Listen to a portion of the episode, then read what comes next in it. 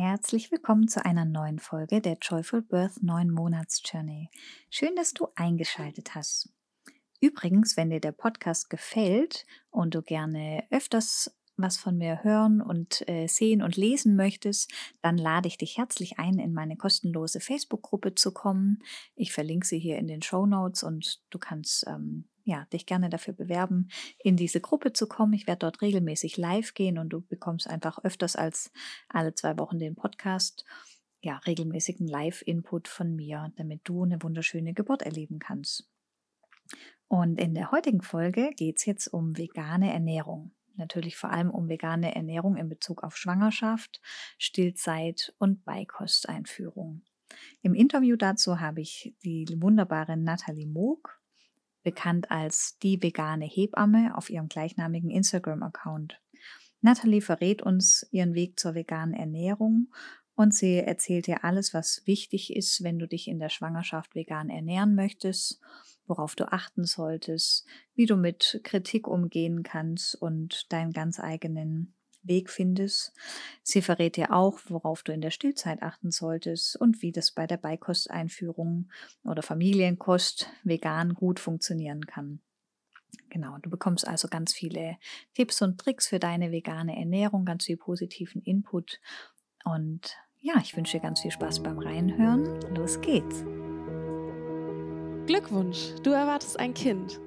Dieser Podcast begleitet dich durch deine Schwangerschaft und bereitet dich optimal auf die Geburt vor.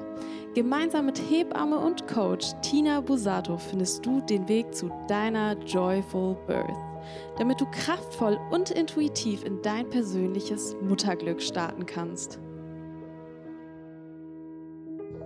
Herzlich willkommen und ähm, schön, dass du wieder dabei bist in der neuen Folge der Joyful Birth 9 Monats Journey.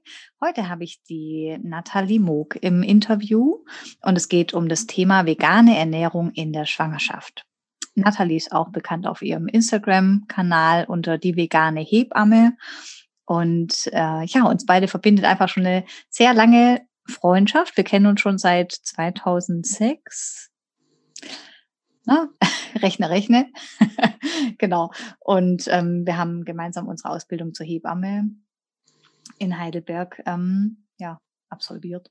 Ja, wir haben uns in der Ausbildung kennengelernt und ähm, ja, sind beide Hebammen und äh, schon seit Beginn der Ausbildung sehr eng befreundet. Und ja, Nathalie hat sich jetzt ähm, ist quasi äh, Ernährungspro äh, vegane Ernährungsprofi, kann man fast schon sagen. Zumindest ist sie jetzt dann äh, letztendlich auf dem finalen Weg dorthin zum Profi. Und ähm, ja, erzähl mal was über dich. Hallo Tina, schön, dass ich in deinem Podcast sein darf. Ich freue mich sehr. Ja, äh, du hast ja schon gesagt, uns verbindet ganz viel und ähm, umso mehr freue ich mich heute, dieses Gespräch mit dir führen zu dürfen. Ähm, ja, ich bin Nathalie, komme aus Rheinland-Pfalz, bin äh, Hebamme und 36 Jahre alt, bin seit einem Jahr Mama von einer Tochter und ähm, habe zwei Hunde, lebe mit meinem Mann zusammen. Was gibt's noch über mich zu sagen? Habe mich vor ein paar Jahren vor der Schwangerschaft schon selbstständig gemacht, äh, habe lange im Schichtdienst im, im Kreissaal gearbeitet und nebenbei aber auch schon selbstständig und ähm, habe dann irgendwann den Weg in die komplette Selbstständigkeit gefunden was mir auch sehr gut getan hat und gut gefallen hat. Ja, wurde dann schwanger und bin jetzt in Elternzeit seit einem Jahr und jetzt auch noch das nächste. Genau. Und du hast es ja gerade schon ein bisschen an, angekündigt, äh, auf dem Weg zum Profi. Naja, ich hoffe, das werde ich äh, dann irgendwann. Ähm, ich habe äh, das Studium zur äh, veganen Ernährungsberaterin bei der äh, Economy ähm, begonnen dieses Jahr, äh, war eigentlich vom Timing perfekt. Natürlich mit Kind äh, eine Herausforderung, aber wir haben ja alle ein bisschen geänderte Pläne 2020 äh, dank Corona und daher ist man sehr viel zu Hause. Und äh, wenn der Krümel dann irgendwann mal schlägt, dann äh, widme ich mich auch meinem Studium und ähm, habe da jetzt auch so richtig reingefunden und es macht großen Spaß. Genau. Das erstmal so als Fakten Paket um mich herum, genau. Nathalie Moog, die vegane Hebamme. Genau. Ja, Nathalie, seit ich dich kenne, bist du eigentlich ähm, schon ähm, Vegetarierin. Also du ernährst dich schon sehr lange vegetarisch. Und ähm, vor einigen Jahren kam dann halt doch die Umstellung zur veganen Ernährung. Erzähl mhm. doch mal, wie kam es dazu? Was brachte die letzte Veränderung? Ja, also du hast recht, ich bin, also so wie wir uns auch kennengelernt haben, da war ich, und du kannst das Wort ruhig aussprechen, ich war die Öko-Hebamme quasi. genau. Ähm, und äh, ja, nicht im Birkenstock, nicht strickend, aber dafür äh, schon immer mit ähm, großem Herz für Tiere und Umweltschutz und diese ganzen Themen haben mich äh, schon immer begleitet. Ähm, ich bin mit 13 Jahren durch meine Mama äh, vegetarisch geworden und nachdem ich begriffen habe, äh, wie äh, ja, Fleisch, Wurst und so weiter hergestellt wird, was das eigentlich vorher mal waren, und habe ich beschlossen, na, meine Freunde esse ich nicht. Und ähm, habe dann letztendlich den Weg äh, so ja beibehalten. Und letztendlich war es dann so, dass ich sehr auf der Bio-Ökoschiene dann auch blieb und ähm, viel äh, Milch und Käse äh, und auch Eier und so weiter konsumiert habe von ja in Anführungsstrichen für deine Hörer ähm, glücklichen äh, Tieren und ähm, vor jetzt genau zweieinhalb oder drei Jahren, tatsächlich vor drei Jahren, ähm, hat sich das bei mir geändert, weil mir ein Licht aufgegangen ist. Und ich kenne mittlerweile äh, ja einige äh, aus der veganen Community und ganz viele hatten so ein, so ein Aha-Erlebnis, dass man auf einmal merkt, so wow, das, was ich all die Jahre geglaubt habe, dass ich denke, wenn ich, wenn ich Milch konsumiere, wenn ich, wenn ich das trinke und sage, naja, aber das ist ja von einer glücklichen Kuh, auch wenn ich die Kuh nicht persönlich gekannt habe, ähm, aber davon ausgehe, weil na, ne, die Werbung erzählt mir das so, dann ähm, ist das in Ordnung. Und da gab es äh, bei mir den Moment, als ich auf einer Reise war und wie das so oft ist, wenn man auf Reisen geht, hat man ähm, ja ganz viel Zeit mit sich selber, mit anderen Themen, die im Alltag irgendwie ja an einem so vorbei flitzen, wie zum Beispiel Ernährung. Da beschäftigt man sich dann einfach nur so nebenbei irgendwie mit dem Schichtdienst, hauptmeist froh, wenn man überhaupt irgendwas isst ja, äh, ich bin nach Aruba und habe der Tierschutzorganisation geholfen und habe zusätzlich in einem Yoga-Studio ähm, dort gearbeitet und ähm, bin ganz viel mit dem Thema Veganismus auf einmal in Kontakt gekommen. Das ist ja eh ein großes Ding in der Yoga-Szene, war schon immer dem Yoga sehr zugewandt, aber mit der Ernährung hat sich das bei mir irgendwie, ja, gab es da keine Verbindung. Und ähm, habe dort auf einmal begriffen, wow, die Milch, die ich trinke, wenn wir bei dem Beispiel Milch jetzt bleiben, ähm, die gehört einer Mama. Es ist Muttermilch. Und das ist total spannend für mich gewesen, weil ich als Hebamme mich unglaublich viel mit dem Thema hier auseinandersetze. In meinen Geburtsvorbereitungskursen und auch in meinen Betreuungen ganz viele Parallelen immer zur Tierwelt ähm, ziehe und sage, na, wie, überleg mal, wie macht, wie macht es die Hündin, wenn die ihre Kinder kriegt? Also wirklich da ganz viel auf die Natur auch eingehe, ähm, dass man sich zurückzieht und so weiter. Also dass wir auch einfach ein sehr animalisches Verhalten unter Geburt haben, was, was sehr gut ist, weil es wichtig ist für die Geburt.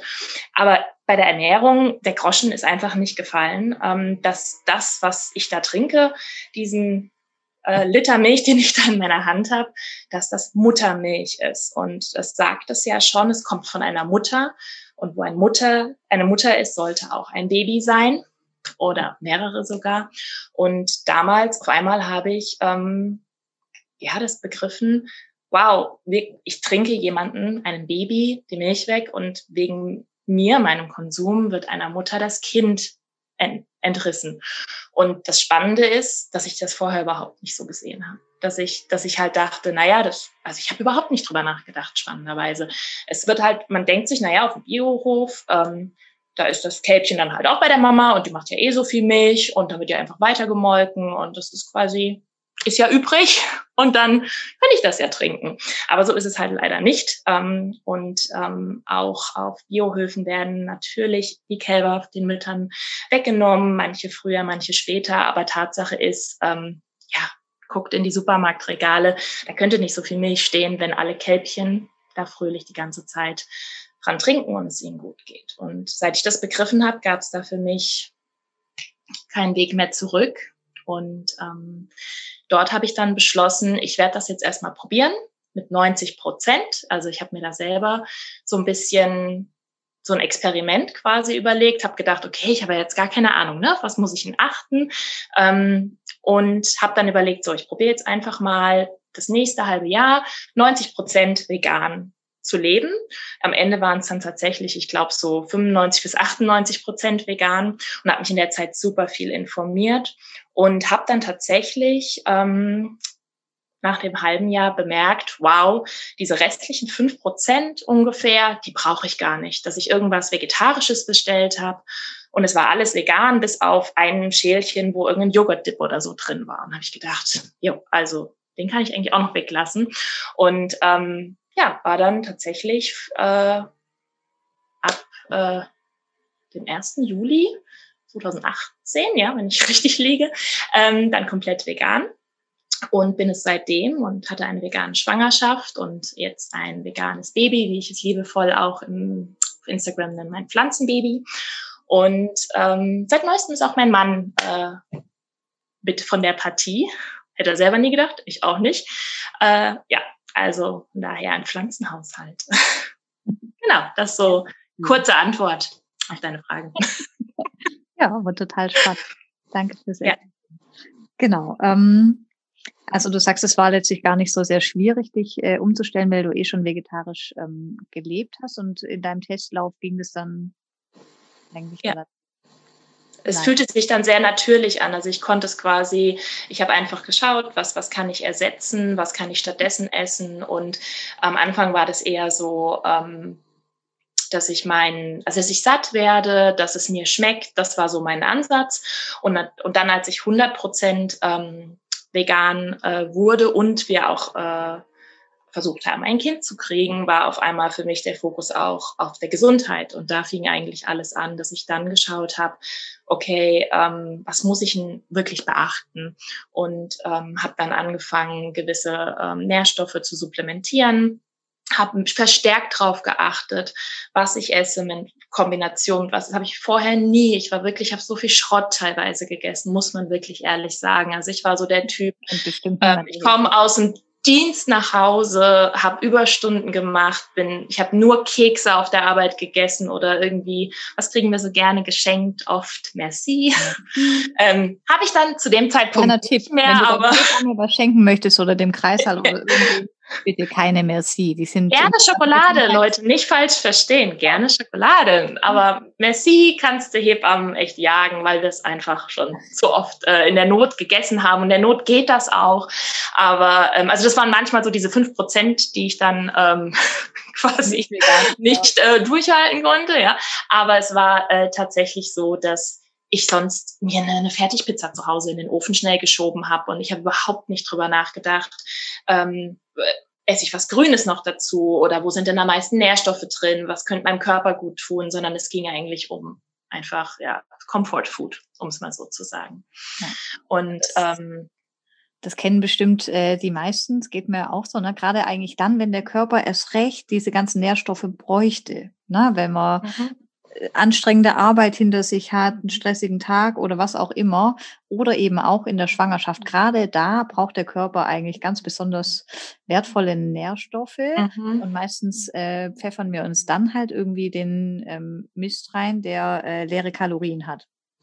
Genau, und fühlen uns doch dann noch schlecht, weil ähm, wir denken, wir werden ja davon auch noch dick. Also das ist ja dann eher das Thema, dass dann uns äh, Frauen leider oder halt sehr viele Frauen und auch bestimmt ein paar Männer, äh, möchte die da nicht von ausschließen, aber einfach das ist so der erste Gedanke, der dann kam, so, oh nein, jetzt habe ich ja so schlecht gegessen, oh, jetzt nehme ich wieder zu, was ab dem Zeitpunkt, auch wo ich mich mit den Nährstoffen auseinandergesetzt habe, das ist so in den Hintergrund gerückt. Also, dass man sich irgendwie, dass man darüber nachdenkt, das ist sondern wirklich, wenn man das mal verstanden hat, um, um was es geht oder ziemlich viel verstanden hat, weil es gibt ja unendlich viel Wissen, dann, dann, dann shiftet der Fokus ganz woanders hin. Und das ist halt sehr cool, wie du halt auch sagst, gerade an so Tagen, wo du es am dringendsten bräuchtest, da ähm, tut man sich, wenn man halt die Zeit auch natürlich dafür hat, es gibt auch immer noch Tage, da findet man mich mit einer Tafel veganer Schokolade auf dem Couch und oder irgendwo um die Couch drumrum, weil auf der Couch liege ich, seit ich meine Tochter habe, nicht mehr so viel. Aber wir hüpfen irgendwie drumrum. Ähm, dass ich einfach denke, okay, Kaffee und Schokolade und fertig. Aber zum Beispiel am, am Freitag hatte ich jetzt auch wieder so einen Tag, ich habe die ganze Nacht nicht wirklich geschlafen und ähm, ich stille auch noch sehr viel und ähm, weiß ich nicht, was in dieser Nacht los war. Auf jeden Fall bin ich morgens aufgewacht wie ein Zombie und ähm, habe mich dann irgendwie durch den Tag durchgehängelt, habe irgendein veganes Fastfood am Mittag gemacht und habe dann abends überlegt, oh, ich brauche jetzt was Frisches, ich brauche was Grünes. Und das hätte ich früher nie gedacht. Also vor vielen Jahren, das wäre so gewesen, okay, noch eine Pizza, ne? so nach dem Motto. Und dann äh, irgendwie aus und fertig. Aber da war es dann echt so, dass ich dachte, okay, ich muss mir jetzt echt, ich habe mir einen Salat schnell zusammengeschmissen, habe mir einen grünen Smoothie gemacht und dann habe ich tatsächlich nach diesem Abendessen und es standen auch tatsächlich andere Dinge auch noch zur Auswahl, die werden viel schneller noch gegangen. Aber letztendlich muss man sagen, so lange hat es auch nicht gedauert. Es hat vielleicht insgesamt fünf Minuten länger gedauert. Aber diese Überwindung ist einfach auch nicht mehr so groß. Früher wäre ich auch echt gedacht, nee, da muss ich ja jetzt hier irgendwie kochen und nö. Und ähm, heute geht es sehr, sehr schnell und da bin ich extrem dankbar, weil ich mich einfach auch sehr viel besser fühle und dann auch also ich merke, ich merke richtig, also als ob der Körper mit Vitalstoffen da geflutet wird und einem auch Danke sagt. So, okay, danke, dass du jetzt nicht noch mehr auf mich draufklopfst, sondern mir was Gutes tust. Und mhm. so kann ich natürlich auch besser für mein Kind da sein, für mich selber, für meine Hunde, für meinen Mann und so weiter. Ähm, ja, weil man sich einfach besser fühlt.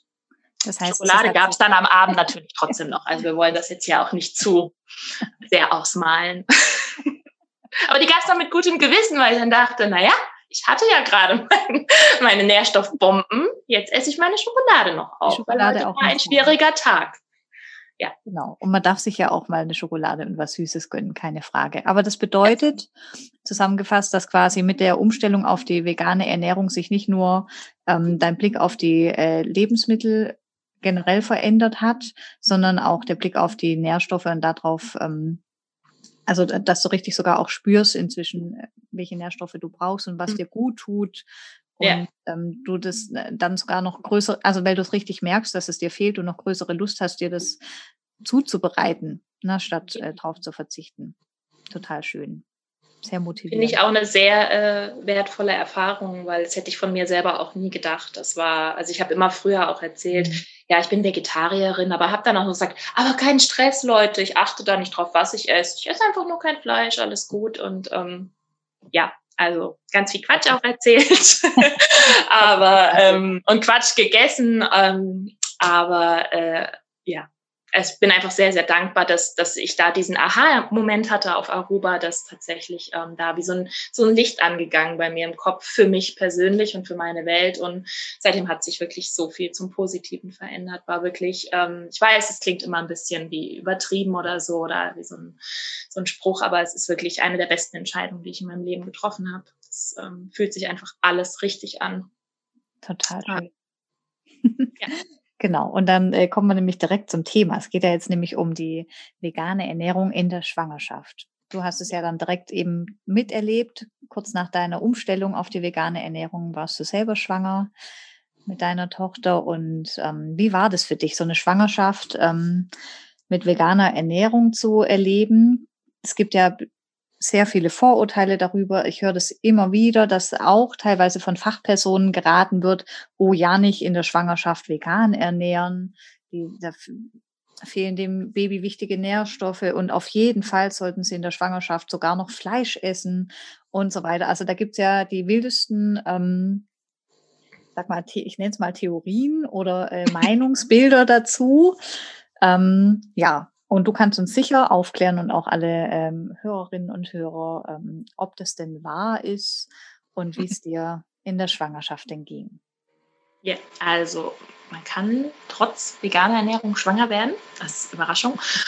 Und äh, ich habe sogar auch ein äh, ziemlich äh, gut genährtes Kind auf die Welt äh, gebracht. ähm, eine kleine Maus hatte nämlich äh, gute vier Kilo und ähm, war alles andere als äh, mangelernährt. Und ich auch nicht. Äh, sehr viel zugenommen in der Schwangerschaft. Äh, der Körper hat sich da verselbstständigt. Anscheinend habe ich da wirklich sehr gut gegessen. Ähm, ja, aber um auf den Kern der Frage zurückzukommen. Ähm, Vorurteile, also als ich schwanger wurde, habe ich gedacht, oh Mann, sage ich das überhaupt meiner Frauenärztin? Weil es war natürlich schon vorher so, die Umstellung ähm, zum, zum Veganismus war, glaube ich, für die meisten in meinem Umfeld, Familie, Freunde, ähm, war das so, ja, okay, die war ja schon immer so öko, vegetarisch, musste ja irgendwann so weit kommen, ne? Glaube ich so, dass ich das, weiß ich nicht, Tina, ähm, wie das so um, um mich herum em, empfunden wurde. Aber ähm, ich glaube, es hat jetzt nicht wirklich überrascht, dass, dass ich das jetzt mache. Äh, genau, genau. Kannst du, glaube ich, als Freundin auch, auch bestätigen. Äh, also auch wenn ich äh, gestehen muss, ich bin weder, weder vegetarisch noch äh, vegan. Ähm, oh Mann, Tina, lass uns darüber reden. Nein, Scherz. verstehe den total und ähm, ja, also ich habe da äh, totales Verständnis dafür und äh, versuche auch immer wieder meine Ernährung tatsächlich umzustellen, aber es gelingt mir nicht in dem ähm, Maße natürlich und äh, ist ja auch jeder tatsächlich persönlich auf seiner eigenen Reise und das ist ja auch was ganz Wichtiges und ich bin da ein ganz, ganz großer äh, Fan von ähm, Vorleben. Das habe ich auch mit, mit Vegetarischsein schon äh, gelebt und das heißt nicht, äh, dass ich sage, oh, ich bin jetzt hier das, das Vorbild und nach mir muss man sich orientieren, sondern dass man einfach den Fokus bei sich lässt. Da hat man eigentlich schon genug zu tun. Und ähm, wenn es dann auch noch jemanden beeinflusst in einer positiven Art und Weise, dann ist das ja, dann ist es ein doppelter Gewinn. Ne? Dann hat man selber was äh, gewonnen und sogar noch äh, ja jemand anderes. Und ähm, wenn nicht, ist auch in Ordnung. Das ist halt einfach ja jeder auf seiner eigenen Reise. Das ist ja bei allen Themen so. Und Ernährung ist ja sowieso ein sehr hochsensibles äh, Thema, gerade in Zeiten heutzutage. Jeder hat eine Meinung. Es gibt Diäten ohne Ende und jeder hat natürlich auch die Weisheit mit Löffeln gegessen. Ähm, neuen Hype und ja. Genau, genau. Und das ist ja auch letztendlich Veganismus ist jetzt auch ja nur ein Trend und so weiter. Aber ähm, ja, also nicht heute, es ist ein Trend, ist ja genau. Weil ich mir denke, ja, ja, ja, so nach dem Motto, Tofu hat noch nie eine Pandemie gemacht, ne? Aber das lasse ich jetzt ja einfach mal so im Raum stehen im Jahr 2020. Ähm, so, äh, du hattest gefragt nochmal, äh, wie das für mich war. Also ich hatte vorher auch schon äh, mit Kritikern natürlich ein bisschen zu tun, aber eigentlich habe ich eher darüber gelesen und ich war aber schon als Vegetarier vorher schon ich war, ich mit 13 wird man vegetarisch, das Umfeld, ich hatte niemanden in meinem Umfeld, der das auch war, außer meine Mama. Und ähm, es ist tatsächlich äh, so, ich habe mir so viel, wie wir das ganz liebevoll nennen, ähm, in der veganen Community, das Bullshit-Bingo sozusagen anhören dürfen. Ne? Was, was Menschen für Meinungen darüber haben oder dass sie einen einfach nur provozieren wollen oder tatsächlich auch Ängste und Sorgen auch haben. Ähm, aber man wird halt mit ganz viel konfrontiert und ich hatte so das Gefühl, an mich wurde gar nicht viel rangetragen weil ich schon gefühlt wusste, wie man das so umschiffen kann, weil ich auch nicht Lust habe, mit Gott und der Welt darüber zu reden. Und das Spannende ist ja, dass du wirst ja drauf angesprochen als Veganer und ähm, es gibt ja den Witz, äh, wo er weiß, ob äh, eine Person bei einem Abendessen oder auf einer Party vegan ist. Sie wird es dir erzählen. Ähm, so ganz stimmt es tatsächlich nicht, weil ganz oft ist es einfach so, man wird darauf angesprochen. Es ist so, ach wie, du isst kein Fleisch, ne? Oder wie, ich habe gehört, du bist vegan. Und da redet man natürlich auch dann äh, manchmal gerne drüber und manchmal aber halt überhaupt nicht, wenn man merkt, die Person möchte eigentlich einem nur sagen, was sie davon denkt. Und da denkst du dir, hm, dieses Gespräch führt uns beide jetzt nirgendwo hin und eigentlich will ich den Abend genießen und jetzt hier nicht irgendwelche Philosophien austauschen. Ähm, also ich war gut gewappnet, hatte ich das Gefühl. Aber als ich dann schwanger war, das war ja für mich Neuland. Ich bin zwar Hebamme, aber ich bin trotzdem auch einfach nur Frau, die das erste Mal ein Baby bekommt. Man ist sowieso bis Oberkante voll mit, mit Sorgen und Ängsten, hofft, dass die Schwangerschaft bleibt, dass sich alles gesund entwickelt.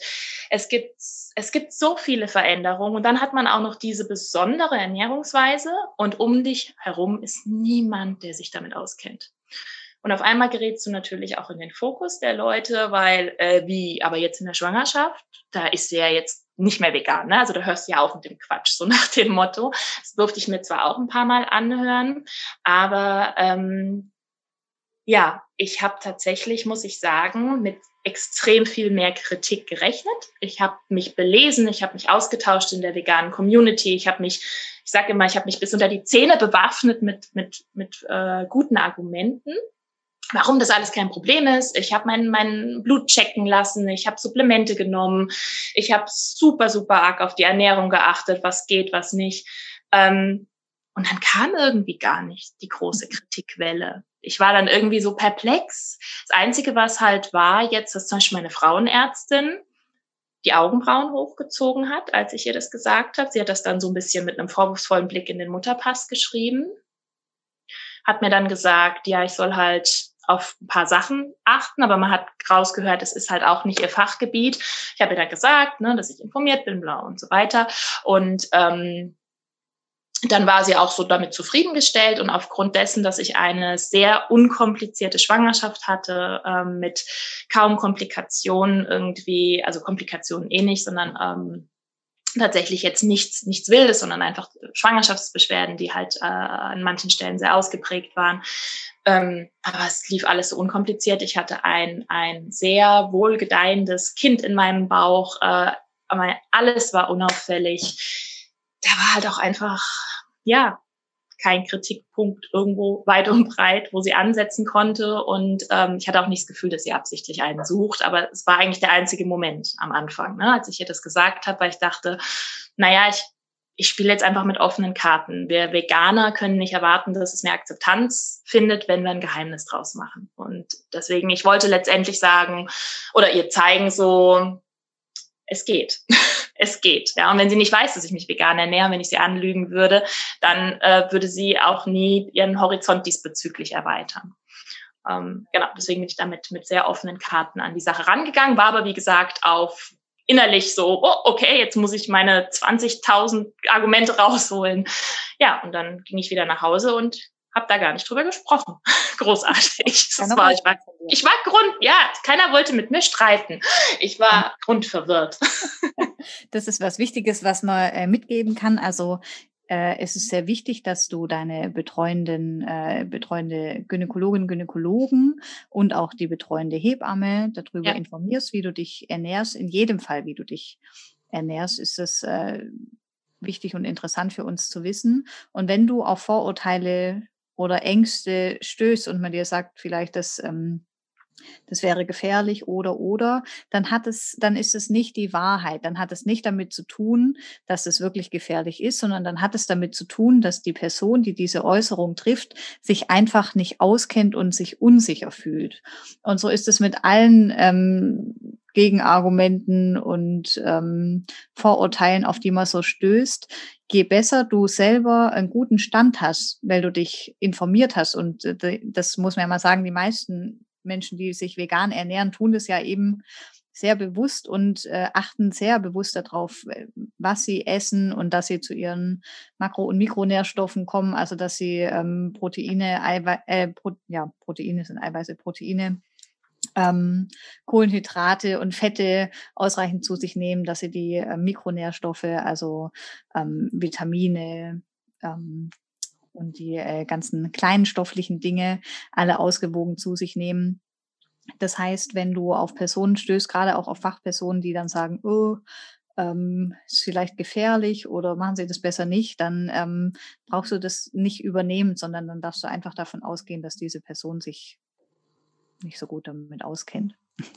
Ja, und ich genau. glaube, das ist auch ganz, ganz wichtig und richtig, was du sagst, dass man natürlich erstmal emotional davon auch getroffen ist, ne? weil man sich ja vielleicht angegriffen fühlt, je nachdem, wie die Person das auch kommuniziert hat. Manchmal ist das ja auch nicht ganz so auf die diplomatische, feine Art dann geschehen, aber es ist meistens ist die Ursache tatsächlich Unwissenheit und gepaart mit Sorge. Und ähm, natürlich wollen alle um einen herum, dass es dir und deinem Baby am besten geht bestmöglich versorgt geht. Und natürlich wird ganz oft dann erstmal gesagt, hey, mit diesem konventionellen Weg der Mischkost haben wir Erfahrung, lass mal lieber das machen. Und ähm, da ist ja erstmal in dem Gedanken gar nichts Böses oder Verwerfliches dran, weil äh, nicht jeder neue Trend ist auch gesund. Also es ist tatsächlich, äh, oder nicht jede Diät. Ich ähm, bin mal gefragt worden mit der Paleo-Ernährung, auf die ich jetzt hier nicht weiter eingehe, aber die ähm, nicht empfohlen ist in der Schwangerschaft ähm, ob man da nicht jeden Tag einen Teelöffel Schwefel zu sich nehmen kann. Und ich bin da, das war noch weit bevor ich mich mit dem Thema auseinandergesetzt habe, mit Ernährung. Und ich habe die Frau nur angeguckt und gemeint, äh, ich kenne mich nicht damit aus, aber ich werde es auch recherchieren. Aber ganz ehrlich, hast du ein gutes Gefühl damit, jeden Tag einen, einen Löffel Schwefel zu dir zu nehmen in der Schwangerschaft? Ja, nee, irgendwie vom Bauchgefühl nicht. Und ich dachte, ja, hm, vielleicht, also erstmal, la, lass es erstmal, ich, ich versuche mal rauszufinden.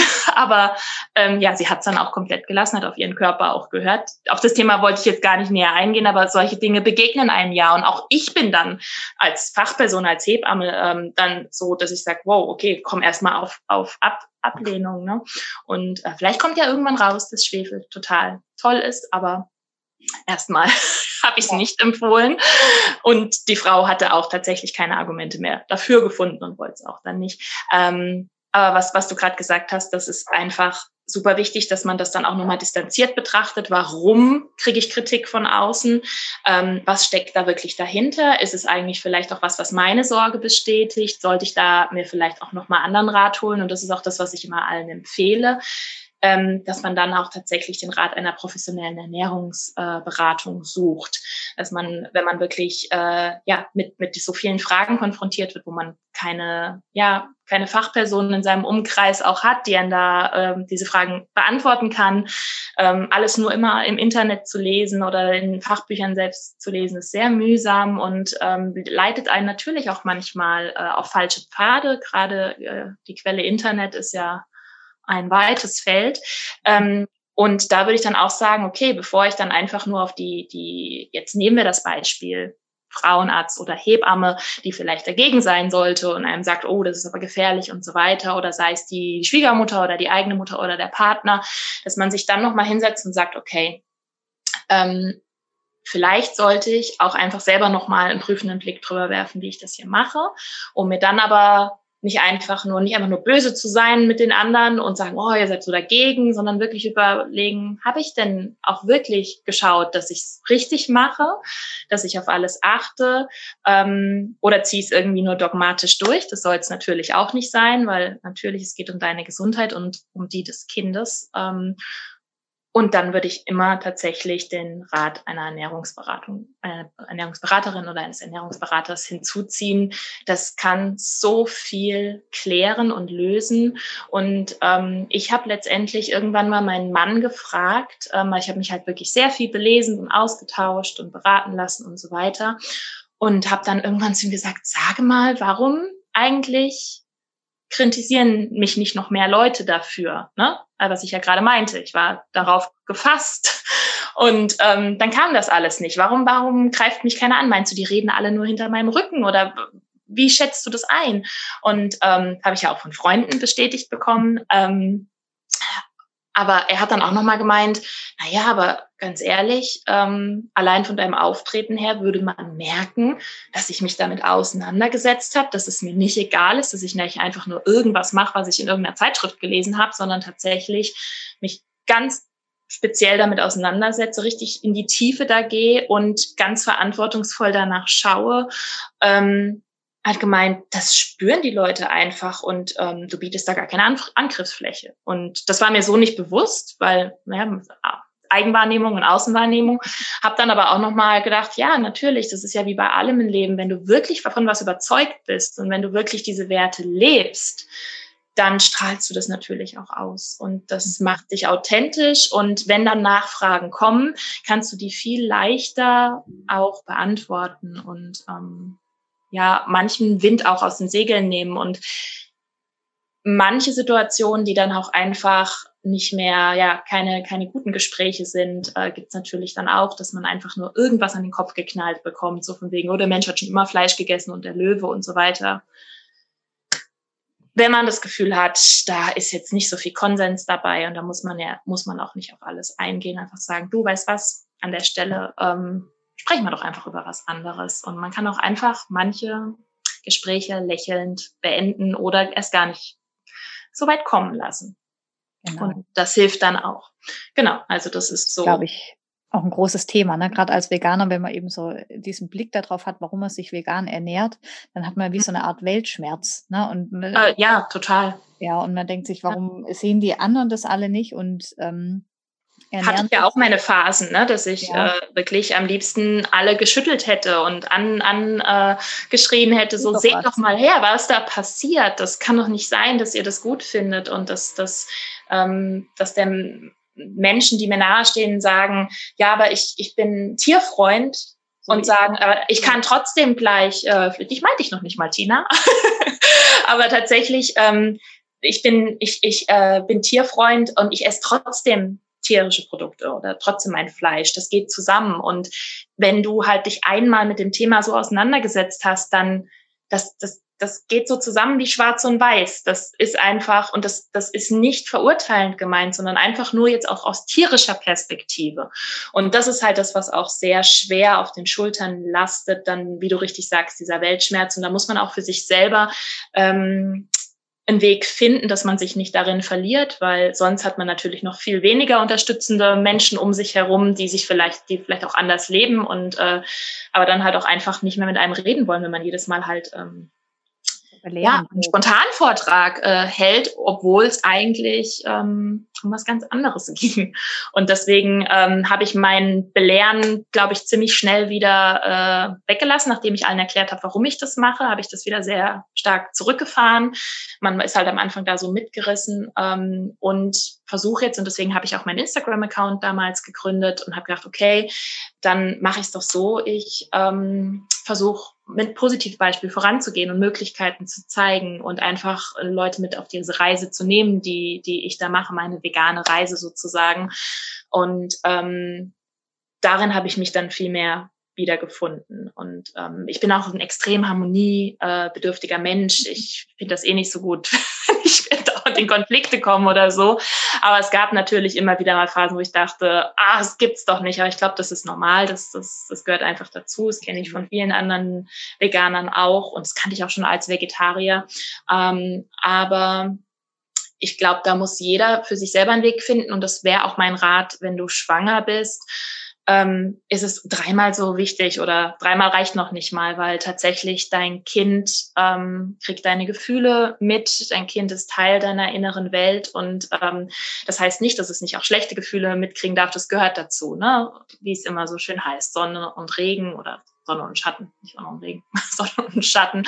Ähm, aber tatsächlich, dass man nicht die ganze Zeit diesen Groll in sich hegt und mit ähm, ja, mieser Laune durch die Welt geht, weil da muss man wirklich sagen, ähm, und da ist wirklich keinem Tier auch mitgeholfen. Und da ist auch keiner, der dich dann anschaut und sagt, weil wir wollen ja, wir, man will ja die Welt doch ein bisschen besser machen und man möchte ja, dass immer mehr Menschen aufhören, Tiere zu quälen, beziehungsweise tierquälerisches Verhalten zu, unter, äh, zu unterstützen. Ähm, und wenn du den ganzen Tag kriescremig durch die Gegend läufst, wird keiner sagen, ach Mensch, so will ich auch werden. Also ist doch super. Die mit ihren Kichererbsen und ihrem Tofu, die ähm, mit der schlechten Laune und mit, dass sie keine Freunde mehr hat und alles. Ähm, super. Äh, von daher würde ich auch sagen, du, wir können die Welt nur verändern mit Positivität und natürlich auch Aktivismus an den richtigen Stellen, aber nicht durch Belehren und ähm, ganz viel Moralpredigten, sondern wirklich eher sagen, hey, ich mach was Leckeres zu essen. Und das habe ich dann auch am Anfang so gemacht. Ich habe dann wirklich Essen gemacht für alle und habe dann einfach beim ähm, aus der Tür gehen, die Bombe platzen lassen, sagen, übrigens, das war vegan, was ihr gegessen habt. Und da war so manch erstaunter Blick dabei. Ich mache zum Beispiel ein verdammt gutes Chili Sin Carne. Absolut. Für alle Umzugshelfer, die, ja, ähm, da wollten sogar ein paar Herren, ähm, was ja doch eher eine seltene Sache ist, ähm, zumindest bei uns im, im, im Bekannten- oder Freundeskreis, äh, das Rezept davon haben. Hab ich nur gedacht, wow, okay, und das ist für mich halt viel mehr Veränderung, als wenn ich jetzt mir einen von denen rauspicke und ihnen erzähle, wie schlecht das ist, dass er jetzt äh, heute Morgen Wurstbrötchen gegessen hat. Das genau. ändert gar nichts, außer dass er denkt, boah, mit der Nathalie rede ich auch nicht mehr. Also das funktioniert ja auch nicht. Ne? Sobald du jemand anderen ähm, quasi äh, belehrst, geht er automatisch, ob er will oder nicht, fühlt er sich angegriffen und geht dann in Kontrahaltung und dann entstehen oft eben natürlich auch irgendwelche blöden, sinnlosen Vorwürfe, die die Person vielleicht gar nicht sagen will, aber sie fühlt sich so getriggert, dass sie dann halt sowas äh, raushaut, wie Fleisch wurde halt schon immer gegessen, das ist halt so und es ist total natürlich ja. oder so Sachen. Ähm, und du kannst äh, die Welt nur verändern, indem du dich veränderst und eben, genau wie du sagst, ja. mit äh, gutem Beispiel vorangehst und bei dir bleibst. Das heißt, je ja. mehr du auch bei dir bleibst, umso weniger und je sicherer du dir deiner Sache bist, umso weniger Kritik wirst du von außen ernten, weil das eben so ankommt und weil die Leute sich davon dann auch nicht angegriffen fühlen. Genau, genau. und es ist halt, wie ich vorhin schon sagte, genug Arbeit bei sich selbst zu bleiben. Und ähm, das ist halt gerade, wie gesagt, in der Schwangerschaft sonst auch eine sehr energieverschwenderische Tätigkeit, ähm, mit der Welt zu streiten. Ähm, stattdessen kann man wirklich die Energie in den Bauch, in, in das Herz stecken und ähm, in gutes Essen und sich da Zeit benehmen und ähm, lieber das zelebrieren und an, anstatt versuchen, das Leben von anderen zu ändern, was dann tatsächlich, wie gesagt, eh nicht zum Erfolg führt. Wie ja. ist das so äh, in der Schwangerschaft? Wenn man sich jetzt in der Schwangerschaft vegan ernährt und es allen äh, mitteilt und sich vielleicht sogar noch Unterstützung holt, auf was sollte ich denn gerade in der Schwangerschaft, wo Ernährung sehr wichtig ist, achten? Ich meine, viele Dinge kann man ja schon mal sagen, äh, viele Dinge, die für Frauen in der Schwangerschaft eine große Umstellung sind oder viele belastend finden, fallen ja schon mal weg. Ich kann mich nicht mit Toxoplasmose über die Ernährung infizieren, weil das halt in roher Wurst und rohem Fleisch steckt. Ich kann mich nicht mit Listeriose infizieren, weil ich keine Rohmilchprodukte esse und kein Käse. Das heißt, äh, all diese Dinge das sind für eine Veganerin ja eigentlich gar kein Problem mehr. Aber auf was sollte ich ähm, in der Schwangerschaft achten, wenn ich mich vegan ernähre? Welche Nährstoffe? Meine, diejenigen, die sich vegan ernähren, wissen es vielleicht schon, aber gerade in der Schwangerschaft, welche Nährstoffe sind denn besonders wichtig, dass ich sie in der Schwangerschaft zu mir nehme? Und du hast gesagt, du hast ganz viel supplementiert, also Nahrungsergänzungsmittel genommen. Mhm. Wie macht man das in der Schwangerschaft? Auf den einen Punkt möchte ich noch eingehen, hast du, also schöner hätte ich es nicht sagen können. Ähm, diese ganzen gefährlichen Stoffe fallen tatsächlich weg. Das ist mir auch erst Mitte der Schwangerschaft aufgefallen, weil mir einfach am Anfang, also die ersten locker vier Monate, äh, war mir so übel, dass ich auch keine Gelüste in irgendeine Richtung entwickelt hätte, ähm, auf Salami, Fisch oder sonst irgendwas. Und dann ist mir aber irgendwann aufgefallen, oh, wie cool, ich muss ja da gar nicht drauf achten. Ja, also, also das ist ja wirklich, also man sollte vielleicht äh, bei Sprossen vorsichtig sein. Ähm, das ist aber generell so, weil die manchmal einfach nicht frisch sind. Ähm, aber ansonsten äh, kannst du halt wirklich ähm, ja, essen, was du möchtest und äh, musst dir keine Gedanken machen, äh, wo der Feta jetzt herkommt oder ob da jetzt Schwermetalle äh, in dem Fisch drin sind oder, oder, oder. Das ist wirklich, das ist sehr, sehr befreiend und natürlich, man muss auch wirklich den gesundheitlichen Aspekt sehen. Ja, das Risiko, solche Erkrankungen zu bekommen, geht ja dann ähm, gegen Null, das, beziehungsweise ähm, du kannst natürlich auch äh, gewisse Erreger von ungewaschenem Obst oder Gemüse kriegen. Aber meine äh, Frauenärztin hatte so schön gemeint, ja, sollen wir den Test machen? Ich gesagt, naja, aber das ändert ja nichts das Ergebnis, dass ich mein Obst oder Gemüse wasche wie immer. Ich wasche das einfach weiter. Sie gemeint, ja, dann waschen Sie mal Ihr Obst und Gemüse. ich gesagt, gut. Also es war die Lösung des Ganzen so, ja, so gefühlt. Äh, einfach so normal nach gesundem Menschenverstand handeln. Und ähm, genau. Und auf deine Frage ähm, zu kommen, äh, ich habe sehr viel supplementiert. Ähm, es gibt ein paar äh, kritische Nährstoffe in der veganen Ernährung, die sollte man auf jeden Fall ähm, supplementieren beziehungsweise äh, über gewisse Lebensmittel äh, holen. Ich bin ja noch nicht ähm, fertige Ernährungsberaterin, äh, deswegen kann ich hier keine äh, Fachexpertise beziehungsweise ähm, Supplementierungstipps geben. Ich kann euch nur als, als äh, veganer Mensch und vegane Mama sagen, weil wie ich es gemacht habe. Ähm, und rate auf jeden Fall auch äh, jeder Frau, die ähm, sich so ernährt und würde es auch ganz vielen Mischköstlern gerne mal raten, wenn ich sehe, was die essen, ähm, tatsächlich eine ähm, Ernährungsberatung zu machen und auch in, äh, gewisse Stoffe auch tatsächlich untersuchen zu lassen im Blut, um dass man einfach weiß, wie ist denn eigentlich überhaupt mein Stand? Ne? Wie, wie äh, bin ich vielleicht schon mit einem Mangel in die Schwangerschaft gegangen oder bin ich da so bombig versorgt? Ähm, was ganz wichtig ist, unabhängig. Wie bitte? Das heißt, blind einfach irgendwelche Nahrungsergänzungen schlucken. Mhm. Ist jetzt nicht die große Empfehlung für alle, e ne, sondern. Egal, wie du dich ernährst. Es macht vielen ja. eher Sinn, äh, einfach mal ähm, ein Labor abzunehmen, was man genau. meistens in Eigenleistung bezahlen muss, ne, weil das jetzt nicht zum, ja. zum Standard gehört, aber es lohnt sich, ne, und dann einfach mal in, in dem Laborergebnis zu schauen, genau, wie ist ja. der Stand.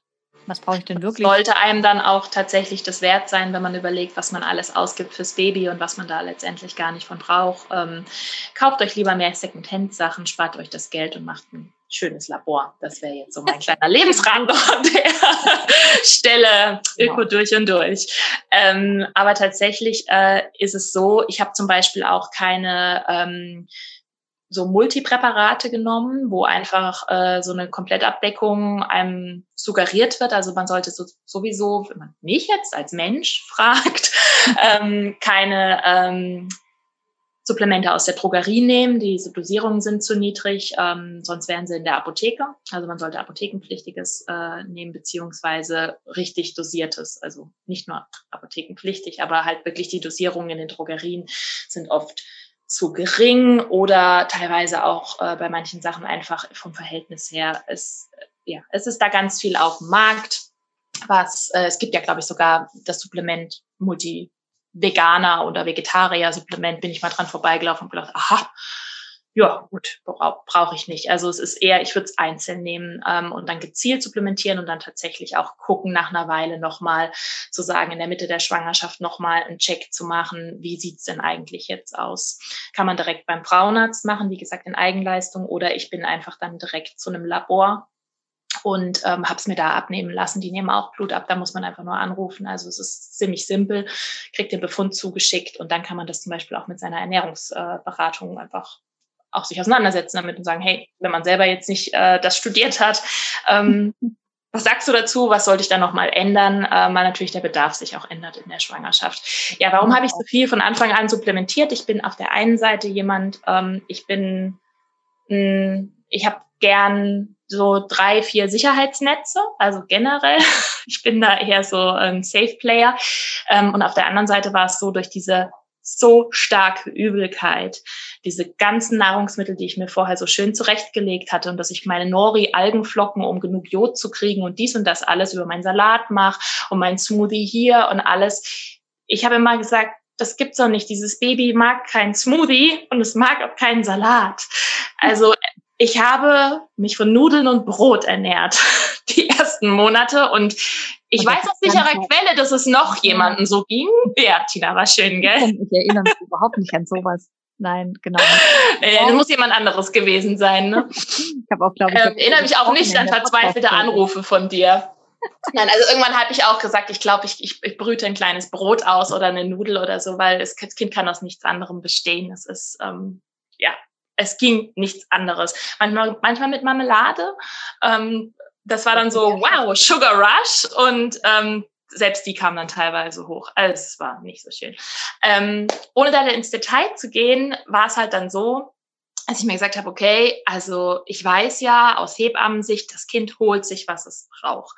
Aber ich hatte auch ein Labor abnehmen lassen. Ich wusste, bei ein paar Werten hatte ich ein Defizit, äh, beziehungsweise einen, einen leichten Mangel, ähm, weil ich natürlich auch vorher nicht so drauf geachtet hatte. Ich hatte erst ein halbes Jahr vor der Schwangerschaft so mehr, vermehrt drauf geachtet, aber da auch unglaublich viel gearbeitet und man muss einfach sagen, da ist natürlich der Stoffwechsel auch nicht im absoluter Balance und ausgeglichen, wenn man überarbeitet ist und ähm, ja, dann in eine Schwangerschaft reinstartet und nichts mehr essen kann. Deswegen habe ich das über Supplemente ähm, gelöst und ähm, das hat sich auch sehr bewährt. Habe die dann tatsächlich auch weitergenommen äh, in der Schwangerschaft, äh, die Dosierung angepasst. Ähm, wie gesagt, da kann ich jetzt keine Empfehlung geben, das ist auch viel zu individuell. Das mache ich dann, äh, wenn ich meine Ausbildung fertig habe, sehr gerne.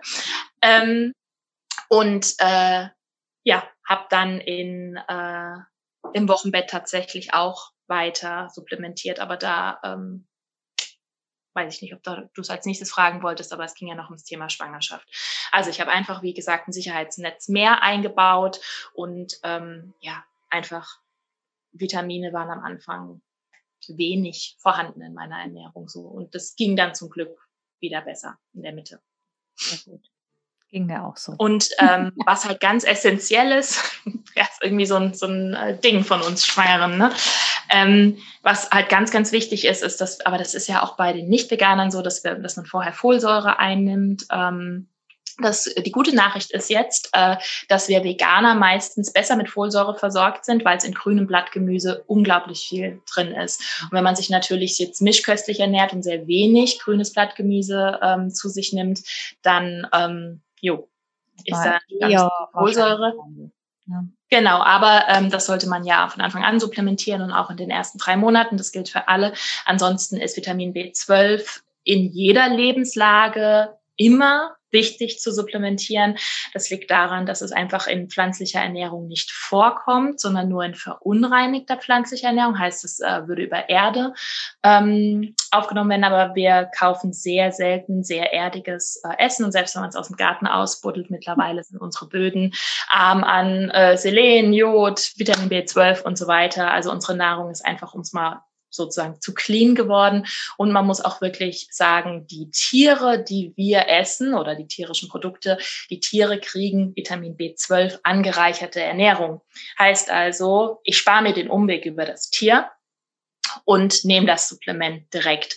Also auch wieder ein ähm, gutes Argument, das man sich merken kann, wenn man dann gesagt bekommt, aber das ist so natürlich, dass man Tier isst und du nimmst deine Pillen und deswegen ist das unnatürlich, wo man denkt, jo, guck dir mal Tierfutter an und dann sprechen wir uns nochmal wieder. Ähm, also es ist, aber Vitamin B12 ist sehr, sehr, sehr wichtig. Es kann zu Langzeitschäden führen, ähm, Nervenschädigung und so weiter. Sollte man auf jeden Fall einnehmen. Habe ich zum Beispiel als Vegetarier auch nicht drauf geachtet. Also es ist einfach sehr viel passiert in den letzten zweieinhalb Jahren. Ähm, genau, Omega-3 ganz wichtig, findet man ja auch immer wieder, also die DHA. Ähm, äh, Omega-3-Fettsäure findet man ja auch immer mehr in so Normalo-Schwangerschaftsvitaminen, die man so beim beim Frauenarzt ausgeteilt bekommt. Da also ist auch Fischölkapsel kriegt, die man genau, dann die, äh, noch drei Tage aufstößt äh, genau. und denkt, ich habe äh, den Magen voll mit Fisch. Äh, und ja. auch da gibt's ne, vegane Alternativen.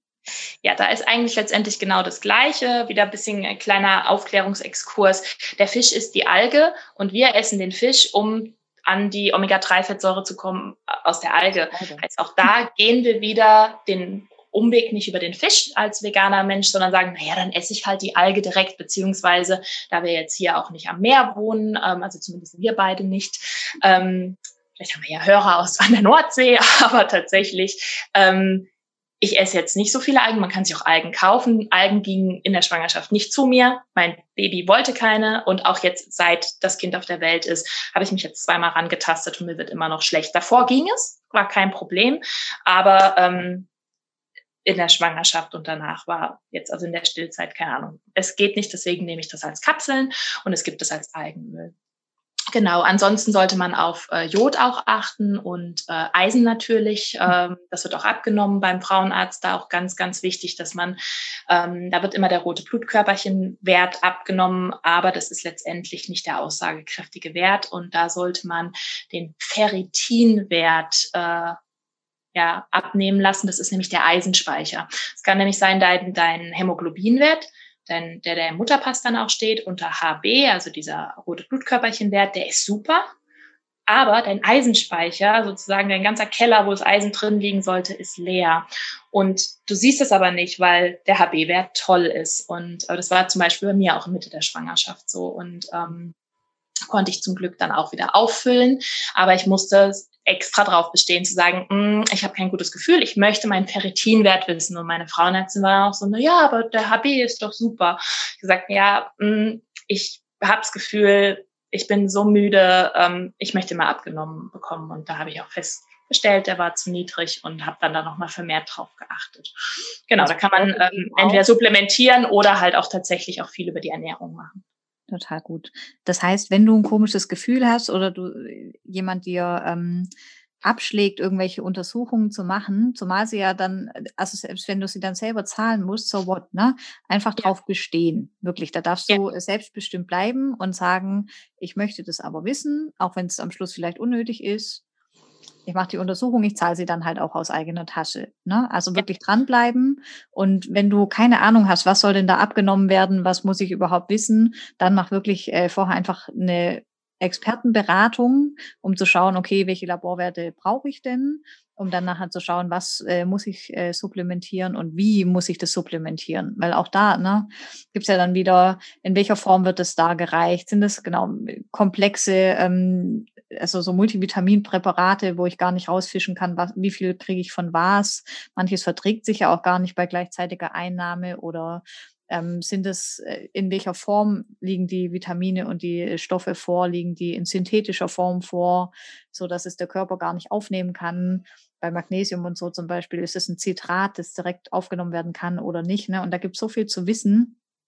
Und nicht jeder, der sich vegan ernährt, macht jetzt auch noch gleich eine, ein Studium, um sich da zu informieren. Muss auch nicht sein, tatsächlich, auch wenn es äh, vielleicht beim einen oder anderen so ankommt. Ich dachte am Anfang, oh Gott, ich muss das machen. Aber ich mache es tatsächlich nicht nur aus persönlichem Eigennutz, sondern auch, um dann beruflich letztendlich ähm, mein, meine zwei Berufe dann damit miteinander zu verbinden. Also man muss es nicht studiert haben, um sich zu ernähren. Und viele lassen sich, glaube ich, auch dann davon abschrecken. Aber es ist nicht so kompliziert. Es gibt diese paar Bausteine, sollte man drauf achten. Und ähm, Genau. Bei den Supplementen jetzt und bei der Ernährung ja noch äh, mehr, aber das, das darf man darf immer nicht vergessen. Das sollte man auch bei der Mischkost beachten und das tun halt ganz viele nicht, weil es halt einfach man wird es gibt so viele ernährungsassoziierte Erkrankungen heutzutage ähm, in, in Deutschland und weltweit. Und äh, Ernährung ist, man muss sich halt immer so vorstellen, ähm, es ist halt unsere Lebenskraft. Wir stecken das in uns rein und es das heißt ja so schön, man isst, was man isst. Und ähm, aber wir, wir es ist halt die Energie, die wir zu uns nehmen und die uns zu allem befähigt, was wir im, im Leben machen möchten, erschaffen möchten, wie zum Beispiel auch ein Baby. Und ähm, da sollte man einfach dann überlegen, okay, wie, wie mache ich es denn bestmöglich, aber auch noch Spaß dabei zu haben. Und wenn man einfach mal, ich finde immer, deswegen, ich bin da so dieser Sicherheitsdenker, wenn ich vorher dann weiß, okay, ich habe da sozusagen überall meine Häkchen dran gesetzt und das, das, das beachte ich, dann kann ich mich danach entspannen und kann Spaß an der Sache haben. Und deswegen würde ich erstmal einfach, ähm, wie gesagt, da mir Beratung holen, mich informieren, ähm, dann meinen Lebensstil sozusagen darauf anpassen und die wichtigen Sachen ähm, zu mir nehmen und dann einfach äh, ja Spaß dran haben und essen, wann immer Essen möglich ist irgendwann nach dem dritten, vierten Monat. Also vegane Ernährung, vor allem in der Schwangerschaft, ist keine Raketenwissenschaft, sondern und du nee. musst sie nicht dazu machen, sondern hol dir einfach Experten, Informationen, lass dich beraten, anstatt äh, 100 Jahre in Google und Co. zu verbringen und dir irgendwelche verschiedensten Infos zusammenzufischen, wo du als Nicht-Experte ja auch gar nicht ähm, die Informationsquellen unterscheiden kannst, ob sie jetzt sicher sind, ob das jetzt sinnvoll ist, ob das ähm, ja eine gute Information ist oder eine schlechte Information. Da vergeudest du nur Zeit und Energie und landest vielleicht am Schluss dabei zu sagen, ja, okay, ich ernähre mich halt doch wie vorher, weil das ist mir zu hm. kompliziert. Mhm. Bevor ja. das passiert, lass dich einfach äh, beraten, hol dir Tipps und Hilfe und ähm, dann es ganz leicht. Ja, also wie bei allem im Leben ist, ich repariere auch mein Auto nicht selber. Ne? Das ist, und das ist auch manchmal sehr, sehr teuer, wenn das aus der Werkstatt zurückkommt oder vom TÜV oder beides. Ähm, und da muss man einfach überlegen, ähm, es gibt ja Fachpersonen dafür und man kann die Hilfe in Anspruch nehmen und sich selber dann für sein eigenes Leben das sich sozusagen dafür rüsten und ähm, dann läuft das auch alles wunderbar. Und es gibt mittlerweile auf der Welt immer, immer mehr ähm, ja, gesunde Babys, äh, gesunde Schwangere, die sich halt tatsächlich ähm, ja, von der Pflanzenkraft äh, ernähren und ernährt haben. Und das ist halt wirklich, wirklich toll. Und es gibt auch äh, Langzeitstudien mittlerweile schon, äh, richtig große Studien. Ähm, es ist aber tatsächlich, es steckt noch in den äh, Anfängen. es ist was, es ist was Neues, aber ähm, ja, es ist, es wird immer mehr und es hat mich tatsächlich damals auch überrascht, was das für ein riesen weltweites Ding ist. Das habe ich vorher auch gar nicht mitbekommen. Und wenn man in andere Länder schaut, kann man auch sich da unglaublich viel Motivation und also gerade nach Amerika oder Kanada zum Beispiel hat die Ernährungspyramide geändert und ähm, äh, empfiehlt auch die vegane Ernährung. Also ganz viele große Ernährungsgesellschaften empfehlen die vegane Ernährungslebensweise in allen ähm, Lebensabschnitten, also tatsächlich von Säugling bis äh, ins hohe Lebensalter. Und das ist in Deutschland noch nicht so.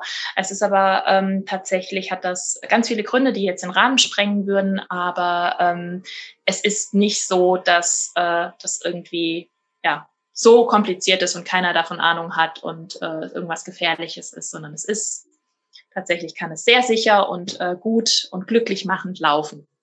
Ja, und, und sättigend glaub, vor allem. Und ich glaube, die meisten ernähren sich einfach nicht so, erstens, weil sie Angst davor haben und es ungewohnt ist, obwohl der Supermarkt sich ja schon immer mehr fühlt mit ähm, auch mhm. veganen Produkten, was total toll und einfach ist. Vielleicht Aber, verliert ja ähm, Tofu irgendwann noch in diesem äh, Jahrzehnt seinen schlechten Ruf. Und die, die quietschenden Sojawürstchen. Es gibt mittlerweile so tolle Sachen da draußen und man kann auch mit Naturtofu richtig tolle Sachen machen. Es ist alles eine Frage der Marinade, kann ich euch sagen. genau. Und tatsächlich, wenn man halt das Fleisch oder die Wurst im Supermarkt kauft, dann ähm, sieht man halt nicht, also man, man, verliert den Bezug dazu, was das mal ja. war. Und deswegen, weil das äh, uns eben so im Supermarkt präsentiert wird und wir nicht mehr unser Tier selber schlachten, ähm, ist man so unbedenklich, ne? Aber ja, was wir werden in dieser Welt groß und wir hinterfragen es nicht. Und das ist ja bei vielen Dingen so. Es sind einfach die Glaubenssätze, mit denen man groß wird und nicht aus bösem Willen, weil unsere Eltern denken, ja, das ist mir alles egal und das erzähle ich jetzt dem Kind, sondern die haben wir letztendlich, werden ja auch so groß. Ne? Mhm. Und ähm, die Werbung ist, ist eine ganz, ganz tricky Angelegenheit, was die, was die machen können. Ne? Also wenn wir an eine Kuh denken, äh, denken wir, sie steht glücklich auf der Weide oder halt irgendwie lila und mhm. hat was mit Schokolade zu tun. Und das Bärchen bringt die Milch und wo man denkt, was? Ja. Ähm, alles, das haben die geschafft, dass das in unseren Köpfen so ist und ich auch als Kind das nie hinterfragt habe. Bis zum ja, oder man denkt, man geht ähm, beim Bauernhof um die Ecke kaufen und kauft dann. Äh, Alle kaufen ja um die äh, Ecke. Äh, Genau, und man kauft jetzt da äh, das gute Nahrungsmittel, aber wenn man dann mal reinguckt, wie die Tiere dort im Stall gehalten werden, tatsächlich ging es mir die Woche so. Ich war, wollte Eier beim Bauernhof äh, kaufen und jetzt haben die so eine Außenstallung gebaut für die Hühnchen ähm, dass sie da so Auslauf haben. Und dann habe ich gedacht, ach, da gehe ich mal mit meinem Kind ähm, äh, die Hühner angucken und so. Und dann habe ich die mal von nahem gesehen. Und ähm, ja, das äh, war mein Abschied von diesem Hof, weil ich dachte, ähm, so kann ich hier kein Ei essen. Diese Hühner hatten kein, keine Flügel, die waren alle, die haben sich gegenseitig das Gefieder ausgepickt. Die sahen ganz, ganz furchtbar aus. Und dann dachte ich, ja, man, man guckt nicht dahinter. Ne? Also man denkt, ich kaufe hier. Es wird ja auch ähm, nicht gezeigt. Du musst aktiv genau. hingehen. Und wie viele Menschen gehen täglich irgendwo in einen Stall rein? Ähm, es gibt so viele Tiere, die, die, ihr ganzes Leben kein Tageslicht sehen. Und ähm, das heißt also auch, sie werden nicht gesehen. Also es ist, genau. man, man, man fährt an so vielen Hallen vorbei und weiß gar nicht, was dahinter passiert. Und was ich total spannend finde, auch was in meinem Kopf dann passiert ist, ähm, ich finde es auch immer noch krass, dass wir, dass wir uns vor so vielen Dingen ekeln. Ja, das kriegen wir ja auch als Hebammen teilweise mit, dass dann irgendjemand sagt, oh, Muttermilch, ne, von einer Frau geht gar nicht. Aber dass man dann denkt, okay, von, aber aus einem entzündeten Euter, ja, und in einer Milchflasche sind von bis zu tausend Kühen ist die Milch zusammen und es gibt einen Prozentsatz, wie viel Eiter drin sein darf und so weiter. Ist alles gesetzlich geregelt.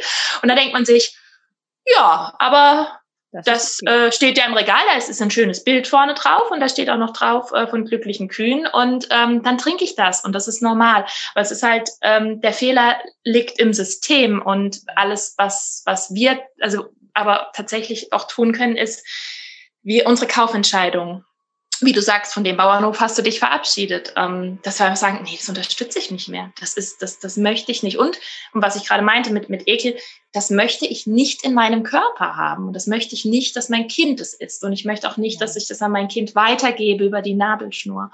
Und ähm, das hat sich so richtig und gut angefühlt für mich, wo ich dachte, wow, ich ähm, muss ich muss jetzt nicht mehr überlegen, ach Gott, äh, was, was hat sie da alles auch abbekommen oder so. Mhm. Es sind ja noch genug andere. In der Wurst, das ich meinem Kind ja. gegeben Und auch wie viel Unglück da drin ist, ne? Wie viel, weil es ist einfach von, von jemandem, der sein Leben lang gelitten hat, da wird, also natürlich driftet es jetzt vielleicht für den einen oder anderen eine zu esoterische Richtung ab, aber tatsächlich ist es ja so, das merken wir ja auch, wenn wir Sport machen, dass wir, dass wir, dass wir Anspannung verlieren. Unsere Emotionen stecken in unserem Körper, in unseren, äh, in unseren Körpern speichern. Und das ist ja bei den Tieren nicht anders. Wir sind ja auch letztendlich nur ein Säugetier. Und ähm, das Krasse finde ich halt einfach, was das vielleicht auch mit uns macht, dass wir von so viel, es ist sowieso viel Unglück essen, ja, muss man einfach mal sagen. Also jetzt äh, natürlich auf der biochemischen Ebene noch ganz viele andere Nachteile, aber ähm, dass man einfach sagt, dass das will ich in meinem Körper doch nicht haben, ja, von, von jemandem, der dem so schlecht ging, Teile von, von diesem Tier. Mhm. Und äh, ja, das ist sehr befreiend, wenn man das einmal gesehen hat und gleichzeitig natürlich Thema Weltschmerz, denkt man sich, jo, schön, dass ich das mit äh, über 30 erst gerafft habe. Ne? So hat man natürlich auch. Und man, ja, ja, genau, besser jetzt als nie, aber es ist echt spannend, wo man echt überlegt, krass, dass es geschafft, dass mein Gehirn es geschafft hat, das einfach zu verdrängen. Also unser Gehirn ist wirklich erstaunlich, dass ich auch diesen Bezug nicht vorher hatte. Ähm, man, man kann irgendwie seinen Frieden damit schließen und sagen, ne, dann lieber jetzt und ich werde ich werde eine Tochter großziehen und sie sie wird sensibel mit dem Thema umgehen und ähm, sie wird äh, solange ich das äh, Essen auf ihrem Teller äh, bestimme kein Tier haben was danach passiert das ist ihre Entscheidung. Aber wie alle Eltern ähm, bestimme ich natürlich das Essen der kocht beziehungsweise mein Mann und ich. Und also deine ähm, Füße unter meinen Tisch stellt genau. Und genau. Und ähm, das ist tatsächlich, äh, da bin ich eher sehr froh, dass ich, dass ich äh, da hoffentlich einen, einen, einen positiven Beitrag ähm, für sie weitergeben kann.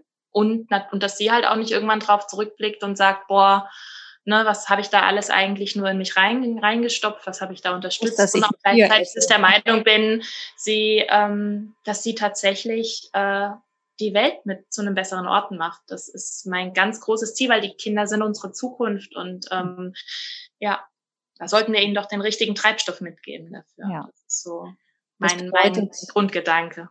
Nach der veganen Schwangerschaft ging das jetzt eben weiter mit veganer ähm, Kleinkind, also Familienkost und äh, Kleinkindernährung und auch da ja vegan stillen. weiter, ne? dass dann äh, ganz viele sagen, oh Gott, aber das Kind, das braucht doch ein Fleisch, das Kind, das braucht doch Milch wegen dem Kalzium. Zum Glück stillst ja. du ja. ähm, genau. Und, äh, aber jetzt still ich ja schon so lange, da gibt es ja auch noch genug Kritikpunkte dafür. Ja. Die wir aber als Hebamme natürlich gekonnt einfach ähm, ja, von uns weisen. Über zwei Jahre und ich werde auch äh, immer mal wieder dann doch ähm, erstaunt angeschaut, aber auch da weiß ich, ähm, das ist nicht mein Thema, sondern das Thema dieser Person, die das jetzt merkwürdig findet, ja. und, kann, findet und kann das völlig ganz bei den anderen lassen. Aber wie du sagst, das ist ein ganz, äh, wäre nochmal ein Podcast über das Thema Stillen und Langzeitstillen. Ja, mindestens einer. so.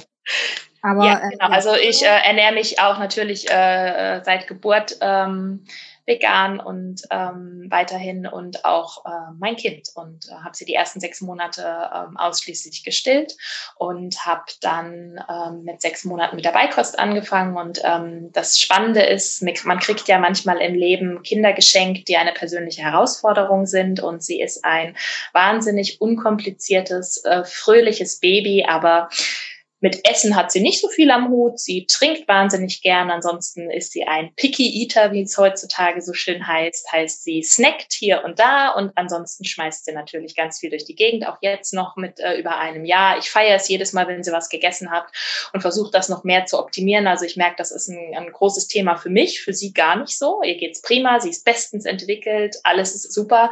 Ähm, aber es ist für mich eine Herausforderung, weil ich natürlich jetzt auch mit dem Thema da auch richtig in die Tiefe gegangen bin. Weil wenn sie jetzt von Anfang an auch ein Kind gewesen wäre, die einfach alles reingespachtelt hätte, wäre natürlich ähm, das Leben an manchen Stellen ein bisschen leichter gewesen. Aber auf der anderen Seite habe ich mich jetzt halt auch ganz arg damit auseinandergesetzt und ähm, vertraue oder lerne immer noch weiter darauf zu vertrauen, dass das alles äh, gut läuft. Aber es würde auch jetzt mich nicht mehr beruhigen, wenn ich wüsste, oh Gott sei Dank hat sie vorher ein Stück Steak gegessen. Hackfleisch. Nein, das würde mich noch ehrlich gesagt mehr beunruhigen. Aber ähm, ja, es ist einfach, man muss auch darauf achten, wie man die äh, äh, natürlich, was man dem Kind anbietet. Sie kriegt auch Supplemente, heißt, sie kriegt, seit sie ähm, die Beikost äh, kriegt, kriegt sie auch Vitamin B12, das ist ein Spray, das kriegt sie ähm, in den Mund. Sie freut sich auch da total drauf. Alle Kinder kriegen ja in Deutschland angeraten, ab der Geburt auch Vitamin D zu kriegen. Ähm, also ich habe vorhin auch nicht alles genannt, worauf man achten sollte. Ne? Also das, wie gesagt, ist ja keine Ernährungsberatung hier, sondern nur so ein grober Überblick.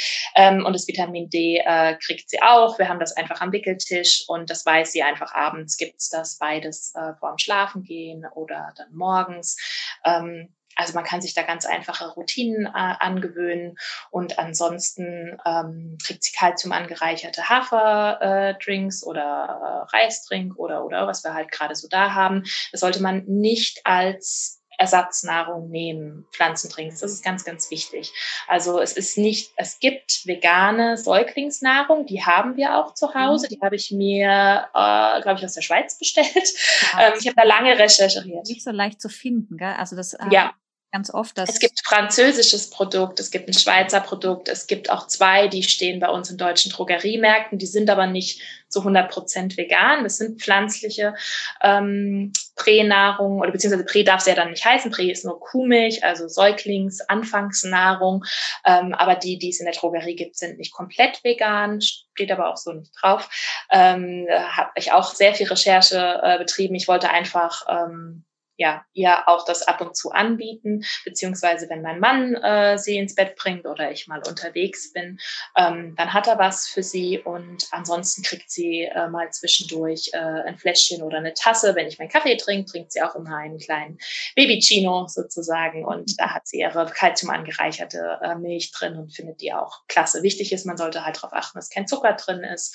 Ähm, da gibt's auch ganz unterschiedliche Produkte. Mittlerweile ist die Auswahl richtig, richtig gut und es ist auch überhaupt kein Problem, weil die Frage auch ganz oft aufkommt, ob die Kinder überhaupt Soja haben dürfen. Soja hat einen sehr schlechten Ruf, seitdem es eine Studie gab an Ratten, dass ähm, die haben völlig über allen Vernunft hinaus ähm, isolierte ähm, ich glaube, es war ein isoliertes Protein. Ich hoffe, ich erzähle jetzt keinen Quatsch. Na, jedenfalls, auf jeden Fall haben sie was ähm, in einer viel zu, also wenn eine Überdosis bekommen aus der Sojabohne und daraufhin hat sich das Risiko für eine gewisse Krebsart erhöht. Aber um diese Maße zu erreichen, so viel Soja und Tofu und alles kannst du nicht essen und trinken. Das geht nicht. Einfach wegen der Phytoöstrogene, ne, die im Soja so enthalten sind. Oder? Genau, und aber die haben die isoliert äh, bekommen und ähm, das, was rausgefunden wurde, ist, dass die Phytoöstrogene, die da drin sind, wiederum einen positiven Effekt haben auf uns Menschen und sogar gewisse Krebsrisiken sinken. Also deswegen, ähm, Soja hat einen schlechten Ruf, was das angeht, aber es ist ähm, wissenschaftlich widerlegt und es ist kein Problem. Sie kriegt auch mal Sojamilch, sie isst Tofu, äh, alles entspannt und sie hat eine ähm, Zusatznahrung, die sie ab und zu mal bekommt, ähm, auch auf Sojabasis. Gibt es auch auf Reisbasis. Mehr hat das Soja, mehr zugesagt, ist tatsächlich eine persönliche Entscheidung. Total gut. Also das mit der ähm, mit der Milch, das würde ich tatsächlich nochmal aufgreifen und wahrscheinlich nachher in die Show Notes auch schreiben, was du da für Produkte rausgefiltert hast, weil ich mhm. schon oft die Frage gehört habe, weil es gibt ja eben auch Frauen, die sich vegan ernähren und das vielleicht dann mit dem Stillen gar nicht klappt. Ne? Genau, und bis ja. das Baby dann Beikost kriegt, was mache ich dann? Ne? Nehme ich dann die klassische Pränahrung, in der halt eben doch Kuhmilch drin ist oder ähm, ja, oder gibt es eine Alternative? Das ist noch sehr, genau, äh, viele sind dann noch sehr unsicher und sagen, na, vielleicht dann doch lieber eine, eine Kuhprä-Nahrung geben, weil man weiß ja noch nicht, was ist in der veganen Kost drin. Aber falls du nicht stillen kannst oder die Muttermilch nicht ausreicht, wie auch immer, und du ähm, deinem Kind keine Kuhmilch geben möchtest, gibt es auch da Möglichkeiten quasi, das zu. Genau. Und die ersetzen. Pflanzendrinks, wie gesagt, nur zusätzlich, also wie jetzt Wasser dann zum Beispiel. Ähm, aber äh, ja, ganz richtig, man sollte sich auch damit auseinandersetzen, ähm, wenn man stillen möchte und es Schwierigkeiten gibt. Aber das ist natürlich eh unser Hebammen-Herzensthema. Ähm, wirklich, es gibt sehr, sehr viel Hilfe. Man nicht die Flinte gleich ins Korn schmeißen, wenn man das möchte, wenn man nicht stillen möchte und sich da auch genug mit dem Thema auseinandergesetzt hat, dann sollte man äh, natürlich auch wirklich da auch mal in die Tiefe gehen in der Schwangerschaft und überlegen, okay, wie mache ich es denn dann? Weil auch da scheiden sich sogar in der veganen Community die, die Geister, dass man natürlich sagt, okay, auf der einen Seite ist es wissenschaftlich ähm, nachgewiesen, dass die Kinder keinen Nachteil haben, die jetzt mit einer Soja ähm, Anfangsmilch groß werden. Ähm, aber äh, es gibt natürlich auch genug Stimmen, die sagen, naja, gut, aber wir sind weiterhin Säugetier und ob man dann wirklich die ersten sechs Monate nicht doch sagt, okay, dann nehme ich ähm, etwas, was eventuell ethisch noch am ehesten irgendwie vertretbar mit, mit ist, ähm, wo man ein gutes Gefühl hat, auch was du wieder vorhin sagtest, ne, aufs eigene Bauchgefühl hören, dass man sagt, okay, weil es gibt ja auch Ziegenmilchprodukte und so weiter. Und die gibt's natürlich auch auf Öko- und Bio-Basis. Und ich wollte auch am Anfang jetzt nicht sagen, ja, Öko, Bio ist alles egal und es ist genauso schlecht. Das ist natürlich nicht so. Die Kinder, äh, die Kinder, ja, auch die Tierkinder, die Tiere werden ganz anders gehalten und es ist natürlich viel, viel besser als die konventionelle ähm, Tierhaltung. Und ähm, ich würde jederzeit äh, ein, ein, ein tierisches Ökoprodukt einem konventionellen äh, vorziehen, wenn ja. ich müsste. Und da muss man einfach nochmal in sich reingehen. Aber auch da muss ich sagen, holt euch professionellen Rat. Ne? Und dann wird man einfach da zusammen einen Weg finden, der zu euch individuell passt. Weil ja auch immer das dann ist. Aber es gibt Möglichkeiten. Ganz abgefahrener Gedanke. Vielleicht findest du auch eine stillende Mutter von der du Milch nehmen würdest, ne? Ähm, man findet Tina, das, das ist doch eklig. Also voll wirklich. eklig, genau. Man findet es total ekelhaft, ähm, ja, Muttermilch einer anderen Mutter zu nehmen, aber man findet es der eigenen Spezies, das ist ja also das ist ein total verrückter Gedanke. Also genau. und es gibt, äh, es ist wieder ein äh, wachsender Zweig. Durch HIV wurde das ja in den 80ern stark äh, und jäh unterbrochen, die mhm. Muttermilchbanken, die es gab. Das kommt wieder und es gibt auch schon so ich glaube auch so Online-Communities und so, wo Mütter mhm. ähm, Milch austauschen. Oder ich kenne auch Frauen, die einfach tatsächlich von Freundinnen äh, abgepumpte Muttermilch gekriegt haben. Ganz abgefahrener ja. Gedanke. Vielleicht denkst du jetzt, okay, jetzt wird es mir zu merkwürdig hier. Aber so abgefahren ist Willkommen es. Willkommen in unserer Hebammenwelt. Nein, tatsächlich Aber, ist es ähm, ja ist es äh, ganz richtig. Was ich dann immer auch, äh, weil ich auch tatsächlich schon von mal ein paar Frauen äh, vor ein paar Jahren äh, darauf angesprochen wurde, äh, dass sie auf eBay Kleinanzeigen, oh, darf ich das hier sagen in deinem Podcast? Naja, auf einem ähm, so eine dieser Portale ähm, gesehen haben, dass das ja jemand anbietet. Und äh, also da würde ich tatsächlich sagen, uh, Finger weg davon, weil es geht tatsächlich immer noch um die Gesundheit deines Kindes. Und ähm, es ist wirklich wichtig, dass man weiß, von wem das kommt. Und wenn man es nicht weiß, es gibt ja so Muttermilchbanken, ähm, dass es dann getestet ist auf Infektionskrankheiten. In Amerika ist das ein richtig großes Ding. In Deutschland steckt das echt noch, also noch nicht mal in den Kinderschuhen. Also wir sind da, glaube ich, noch sehr, da gibt es noch sehr viel Luft nach oben. Nach oben. Aber es ist, es ist tatsächlich so, dass ähm, allein meine Mutter hat mal gesagt, äh, ja, als sie mal irgendwie in der Kinderklinik war, sie hat so viel Milch gehabt, sie hätte da alle Kinder mit ernähren können.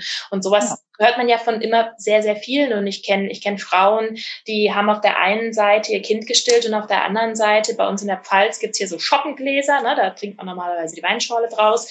Ähm, die hat das da so drunter gehalten und die hatte innerhalb kürzester Zeit einfach einen, einen fast einen Viertel Liter äh, Muttermilch. Einfach nur so ist es rausgelaufen. Mhm. Und natürlich will man das auch nicht alles wegwerfen. Und es gibt tatsächlich Wege, dass man das auch spenden kann oder weitergeben kann. Aber ich finde deinen Gedanken natürlich sehr, sehr gut, äh, weil äh, wenn ich äh, ja weiß, dass jemand gesund ist und ähm, dann ist es natürlich die Muttermilch als Menschen für mein Baby, wenn ich nicht stillen kann, die gesündeste Ernährung tatsächlich. Genau, nur so als Gedankenanstoß, ne? wenn ich überlege, ich, ich kann oder will nicht stillen und ähm, vegane äh, Kinder, Säuglingsnahrung ist irgendwie noch nicht so wahnsinnig viel getestet, weil eben auch das, es gibt ja auch noch nicht so wahnsinnig lange Langzeitstudien. Ja, man kann ja auch Sachen kombinieren, nicht, ne? ne? wenn das Baby das gut verträgt. Ja. Und ich aber so ein Aber habe, ein Kuhmilchprodukt zu geben, warum nicht, darüber nachzudenken, äh, genau, aus der eigenen Spezies was. Im Mittelalter gab es Ammen, die haben ganze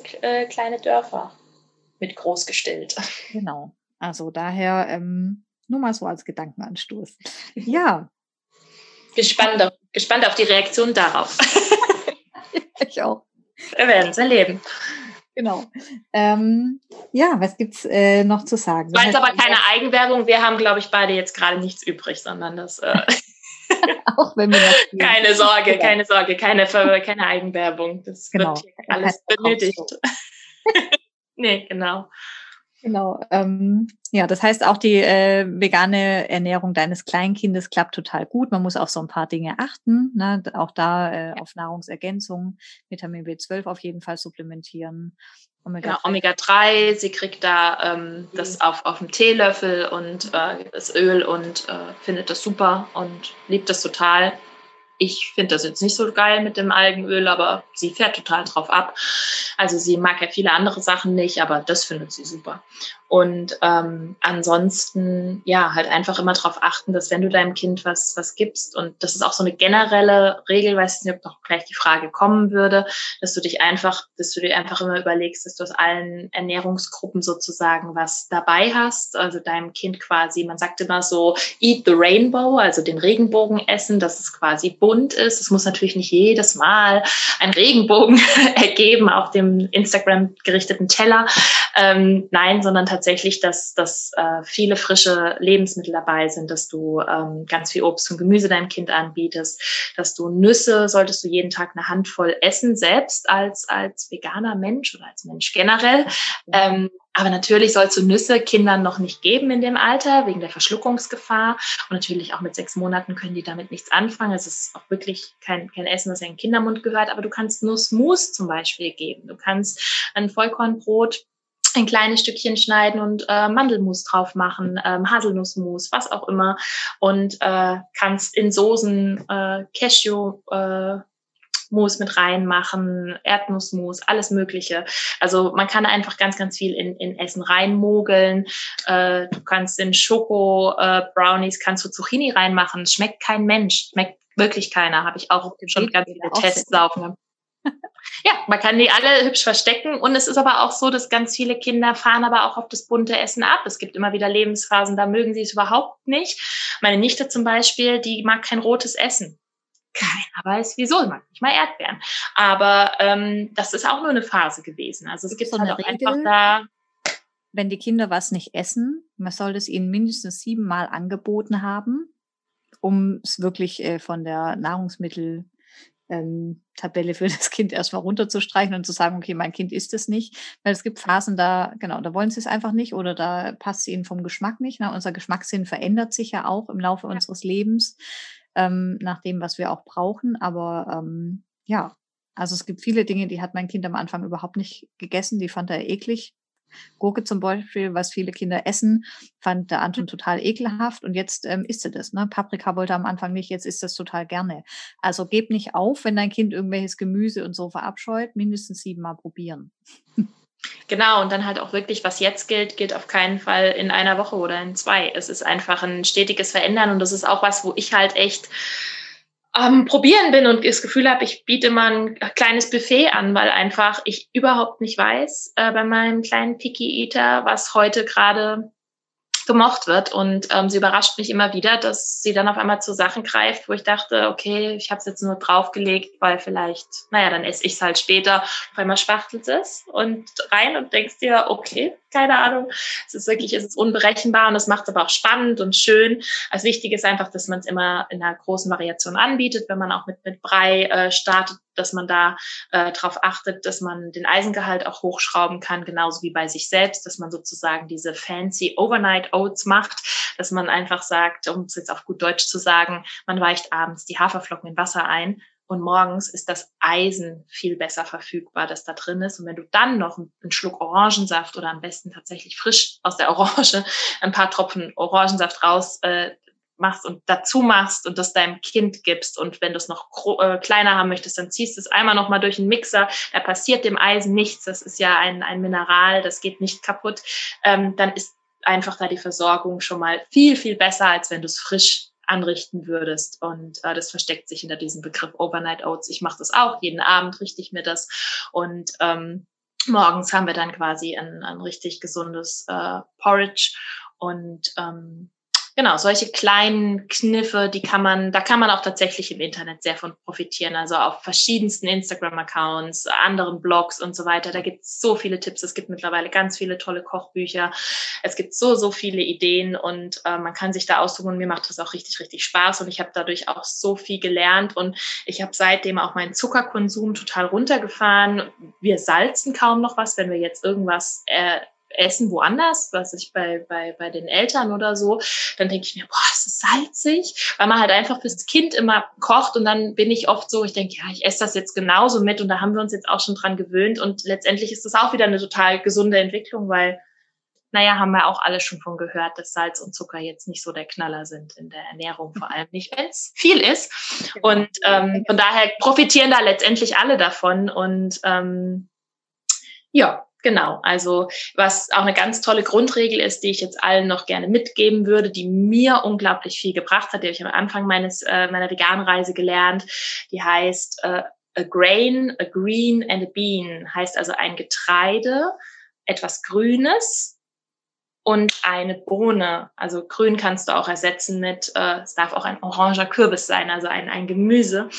Ähm, und das ist halt wirklich, wenn du nicht weißt, was du machen sollst zu essen, ich habe fast jeden Tag denke ich an diese Regel und denke, okay, ich brauche irgendein Getreide und dann ähm, brauche ich ein, eine, eine Bohne und irgendwas aus Gemüse. Und so kannst du auch dein Essen für dein Kind zusammenstellen, weil letztendlich dann wird es auf genug Proteine kommen, genug Kohlenhydrate, genug ähm, Mikronährstoffe und so weiter, wenn du diese Regel beherzigst.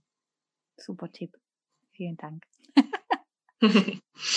relativ einfach eigentlich, gell? wenn man es mal. Ja, äh, ziemlich simpel. Man, genau, man muss halt auch einfach dafür offen sein, neue Lebensmittel kennenzulernen. Es ist, ähm, es ist einfach, äh, es ist eine Entdeckungsreise und das macht ja auch wiederum sehr Spaß, weil ja, die vielen Fertigpizzas, die ich in meinem Leben äh, gegessen habe, die, jo, die kenne ich jetzt auch schon. Und das gibt's mittlerweile auch vegane. Äh, und das darf ja auch mal sein. Aber es ist spannend, wie viele Bohnensorten ich kennengelernt habe und was man alles tatsächlich mit Tofu machen kann und dass das dann richtig, richtig gut schmeckt. Und ähm, mit Sojagranulat äh, und so weiter und so fort. Das ist ein Ausprobieren und ähm, ja, macht richtig Spaß und dann auch noch satt und gesund. Und irgendwann hat man, so wie mit der vorherigen Kost, sicher auch da ein Repertoire an Rezepten im Kopf, die man irgendwie so schnell und spontan einfach kochen kann. Und man muss halt, ähm, ja, jede Reise beginnt mit dem ersten Schritt. Man muss mal anfangen ja. und irgendwann geht es dann immer leichter und ja, man muss nicht kompliziert überlegen, okay, was mache ich jetzt, sondern ja, irgendwann geht es leichter. Es gibt ja auch so viel Unterstützung da draußen, die du umsonst kriegst, wie ich schon gerade gesagt habe, so viele Kochbücher und äh, im Internet so viele. Es ist ja eine richtige Fundgrube letztendlich, wie man sich inspirieren lassen kann. Und ähm, es ist es gibt so viele unkomplizierte Gerichte, es gibt so viele ähm, unkomplizierte Gerichte für Kinder, äh, für Babys, Babykekse backen und so weiter. Sie hat irgendwann den Brei verweigert, dann habe ich aus dem Brei einfach Kekse gebacken, habe dann einfach für zehn Minuten äh, auf Backblech und diese Kekse hat sie gefeiert. Und ich habe nur gedacht, oh wow, okay, dann kriegst du die Nährstoffe so. Und das war einfach der nächste Schritt, dass sie einfach keine Lust mehr hatte auf den Brei. Und ähm, ich habe dann einfach kurz umgedacht und es hat, war keine Mühe. Es war einfach nur, ähm, ja, die Sache von der anderen Seite sehen und ja, das ist halt auch das Schöne. Das sind, das passieren dann viele kleine, leichte Sachen, von denen man vorher gar nicht wusste, dass man die machen wird. Dass man das machen kann, ja. Total cool. Ja, ja. Das heißt, ja. Äh, wer sich inspirieren lassen möchte von äh, veganer Ernährung und veganer Familienkost, der kann dich gerne auf deinem Instagram-Account verfolgen und sich da viele, viele Alltagsinspirationen ähm, holen und Tipps und Tricks. Und ähm, sobald du äh, vegane Ernährungsberaterin bist und dein Studium fertig hast, wirst du das dort bestimmt mitteilen. Also da kann man dich dann bestimmt auch später buchen als Ernährungsberaterin. Das ist der Plan, genau. Also ihr seid sehr willkommen. Ich freue mich da über jeden Einzelnen und der Austausch macht mir auch unglaublich viel Spaß. Ich bin jetzt schon, kriege ich so viele Nachrichten, wo ich bei ganz vielen dann immer sagen muss, ich kann dich noch nicht beraten. Ich, ich habe das Studium noch nicht abgeschlossen. Ich kann da nur als vegane Mama quasi was dazu sagen und verweise dann auch tatsächlich auf Kolleginnen, die mir selber schon weitergeholfen haben. Da gibt es wirklich unglaublich tolle, ähm, inspirierende Persönlichkeiten, die ähm, einem richtig gut weiterhelfen können, ähm, auf einer professionellen Ebene auch. Und ähm, mhm. da haue ich eigentlich fast jeden zweiten Tag Empfehlungen raus, weil ich auch immer der Meinung bin, wir, ja, wir sollten uns gegenseitig unterstützen. Und wenn es bei mir dann soweit ist, freue ich mich total drauf, dass ich dann die Anfragen auch tatsächlich dann annehmen kann. Und ähm, möchte es natürlich auch vor Ort, wenn ich dann wieder arbeite als Hebamme, da auch mit einfließen lassen, weil ich habe auch schon gemerkt, bevor ich schwanger war oder auch in der Schwangerschaft, dass natürlich mein Wissen über, über Ernährung, was ich immer ja, immer mehr vergrößert hat, das ist in meine Beratung eingeflossen, weil halt wirklich das das A und O ist gerade im Wochenbett, wenn du, wenn du dich erholen sollst von der Geburt, du musst gut essen, egal welche Kost das dann letztendlich ist. Ähm, ich habe dann niemanden Richtung vegane Ernährung beraten, sondern wirklich einfach nur Richtung vollwertige Ernährung. Und das darum geht es ja. Und habe wirklich auch gemerkt, was das auch da schon geändert hat. Deswegen ist ja da mein Antrieb, diese zwei Berufsfelder miteinander zu verknüpfen, weil sie gehen Hand in Hand. Genauso wie wir als Hebammen so oft Fragen zur Ernährung auch kriegen, unabhängig davon, ob das jetzt was mit Veganismus zu tun hat oder nicht. Das kannst du sicherlich auch bestätigen, Tina, dass das für uns ein großes, großes Feld ist. Nicht nur der Eisenwert, sondern Verdauung und so weiter. Und wenn das da irgendwo eine Schieflage ist, dann ist man halt auch einfach, ja, dann geht's einem auch nicht gut. Und da versuchen wir Hebammen ja auch schon immer zu helfen. Und ich möchte mich halt dann noch dieser ganz besonderen äh, Gruppe noch äh, widmen, die noch schön. exotisch ist. Ja, und wichtig für alle äh, Schwangeren, die sich da ja hilflos fühlen oder eben auch ähm, ja mit ihren Betreuungspersonen, äh, wenn die keine Ahnung haben, dann ist es ja umso wichtiger, dass äh, mehr äh, Hebammen so wie du einfach da sich auf dem Gebiet einfach spezialisieren und man sich da einfach Rat holen kann, auch als Kollegin. Ne, auch ganz wichtig. Ne? Ehe ich eine Frau von veganer Ernährung abrate, sollte ich tatsächlich mein eigenes äh, ja, Feld mal ein bisschen erweitern und gucken, ah, okay, vegane Ernährung, damit kenne ich mich nicht aus, wo kann ich mir Rat holen oder die Frau einfach sagen, hey, ich betreue dich als Hebamme aber zu diesem Ernährungsthema kann ich dir einfach nicht helfen. Hol dir da Fachrat von jemand anderem. Ne? Und auch alle Gynäkologen dürfen das einfach gerne tun. Ich muss ja auch nicht alles wissen, aber ich darf doch dann einfach weiterempfehlen an jemanden, der in diesem Gebiet spezialisiert ist. Und das ist doch total wundervoll. Ja, mache ich auch selbst nicht anders. Und ist einfach nur eine Bereicherung in, in ja. jeder Hinsicht. Und es ist ja auch, wir können nicht all, äh, überall Profis sein, das ist auch gar nicht notwendig. Und das ist halt einfach schön, dass man sich da ja so verzahnt, vernetzt. Und ähm, ja, das ist auch so meine Vision letztendlich dann in Zukunft, dass man da äh, ja das miteinander machen kann. Schön. Gibt es denn so irgendwas, was du so abschließend ähm, den Frauen den Hörerinnen und Hörern hier äh, mitgeben möchtest? Ja, letztendlich, ähm, dass sie den Spaß an der Sache nicht verlieren, dass man sich nicht, dass wenn man diesen Weltschmerz hat, dass man sich wirklich damit auseinandersetzt, anstatt das einfach so laufen zu lassen in sich ähm, und wirklich versucht, den Fokus auf das Gute zu lenken und ähm, da dann Energie draus zu ziehen. Das ähm, ist mir oder gelingt mir oft, nicht immer, aber oft oder immer öfter und ähm, ist dann wirklich sehr, sehr, sehr hilfreich, auch im Alltag. Ähm, den Spaß an der Sache nicht verlieren, ausprobieren. Es gibt so viel, was ich vorher nicht kannte und ich so froh bin, dass ich es jetzt weiß. Ähm, und ja, das macht, macht unglaublich Spaß und dass man auf seinen eigenen Körper hört, sich vertraut, sich an den richtigen Stellen Rat holt wie wir ja jetzt schon ausführlich gesagt haben. Ähm, das wäre jetzt noch so ganz wichtig und ja, generell äh, kümmert euch einfach gut um euch, ja, um euren, euren Körper und euren Geist. Da ist die Tina ja auch ganz vorne mit dabei. dem Thema hast du ja so ein bisschen was zu tun. Ähm, mit dem positiven Mindset, äh, was ja nicht nur Geburt betrifft, sondern das, das Ganze. Und das ist ja bei dir auch äh, tatsächlich nicht nur Geburt, sondern es geht um das große Ganze. Und äh, finde es total schön, dass du in dem Rahmen auch äh, ja, mich eingeladen hast, äh, um dieses spezielle Thema äh, zu reden, für mich da sehr gewertschätzt oder das äh, finde ich total toll. Und das als Nicht-Veganerin, Tina. Wow. Hut ja, ab, weil es ist leicht, es ist leicht, in der eigenen Bubble darüber zu reden und ähm, von Veganer zu Veganer, aber es bringt einen nicht weiter und deswegen finde ich es total schön und ich lerne auch ganz viel äh, von dir und ähm, meine Geburt war äh, sehr schwierig und das ist für mich noch ein großes Feld. Äh, da äh, könnte ich jetzt viel zu sagen, so wie du gerade gesagt hast, was alles äh, äh, bei deiner Ernährung, was du vielleicht noch optimieren wollen würdest oder so. Da gibt's bei mir auch noch viel Handlungsbedarf, aber das ist ja auch okay. Das ist ja, äh, Leben ist ja Wachstum und ähm, man darf ja auch Ziele haben. Und ähm, ja, also da macht und macht euch einfach keinen Stress. Und das ist auch was, was ich letztendlich ganz vielen Leuten sage, die sagen, ja, ich versuche jetzt auch schon ein bisschen weniger, aber es, hm, ich weiß nicht wie und deswegen lasse ich es dann. Ich sag, du guck doch einfach mal, vielleicht eine Mahlzeit machst du mal anders. Ne? Und wenn äh, ganz ein bisschen was ändern, wenn du jeden Tag ein bisschen was änderst, ist das im Jahr ganz, ganz viel.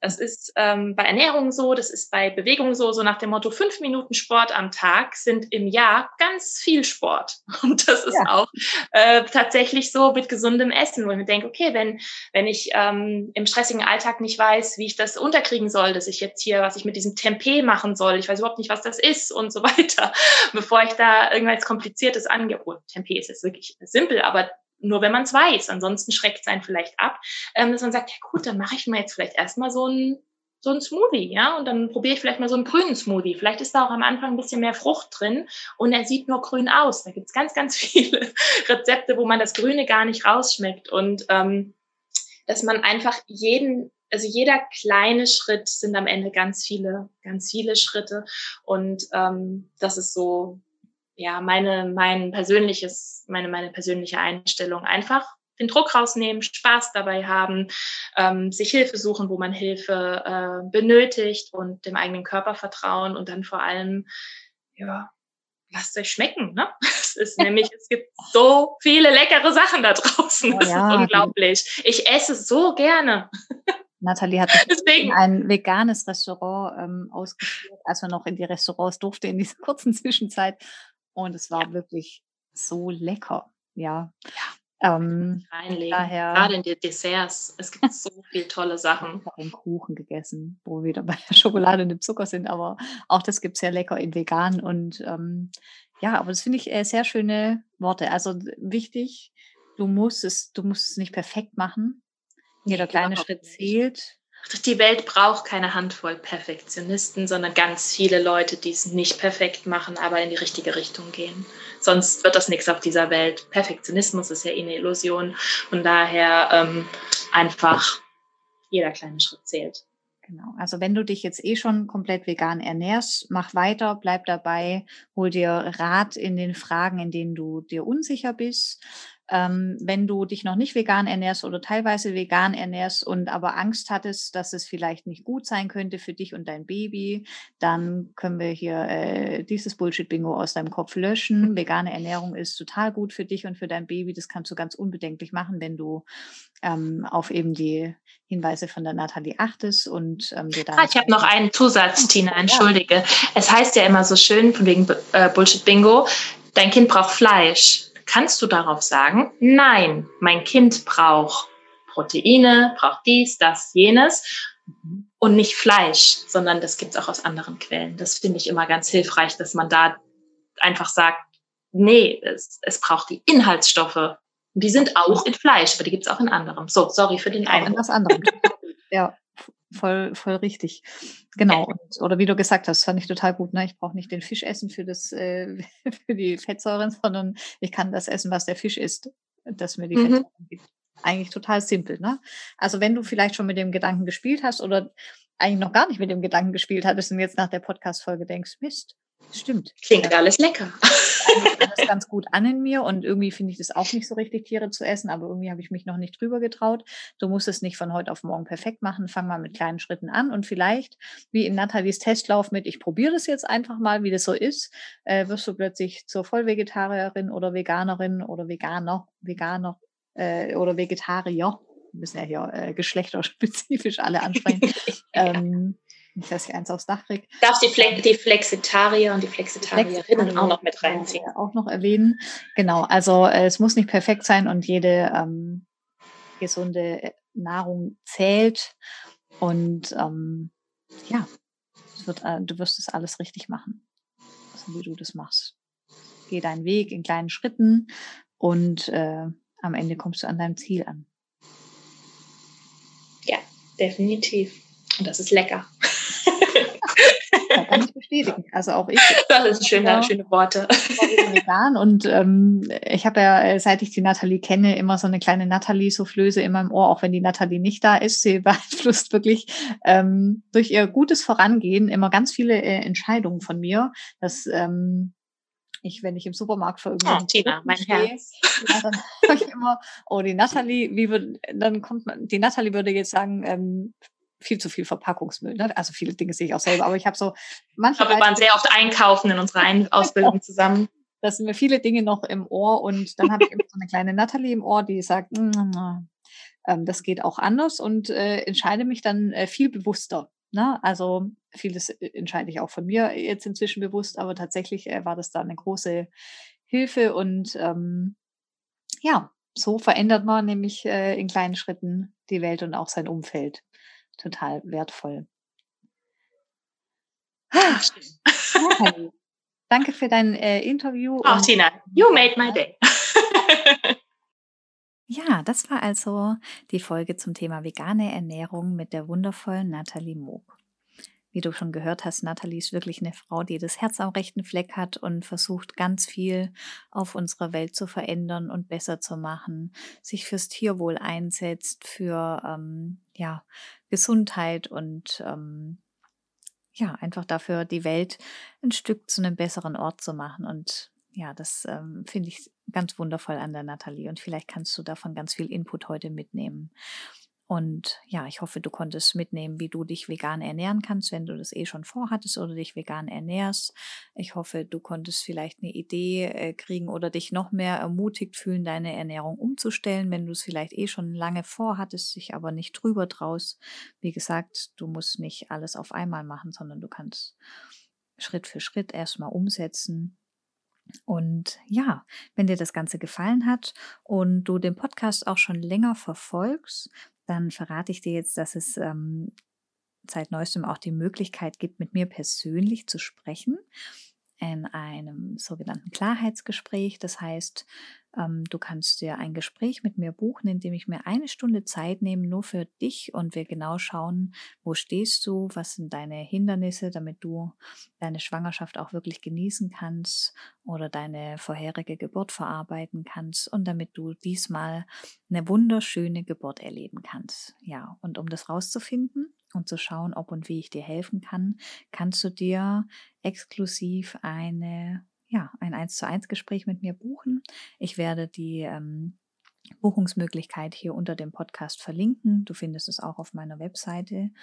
Ja, und ich freue mich natürlich, dich kennenzulernen und ähm, zu schauen, ob und wie ich dir weiterhelfen kann, damit du ja einfach eine wunderschöne Geburt haben kannst. Ähm, ja, und ich freue mich, wenn du in der nächsten Folge der Joyful Birth 9 Monats Journey wieder dabei bist. Bis dahin, alles Liebe, bis bald. Schön, dass du auch diese Folge dabei warst. Tina begleitet dich mit dem Podcast durch deine gesamte Schwangerschaft. Freu dich auf weitere Folgen und deinen Weg zur Joyful Birth. Jetzt hören auf iTunes, Spotify und joyfulbirth.de.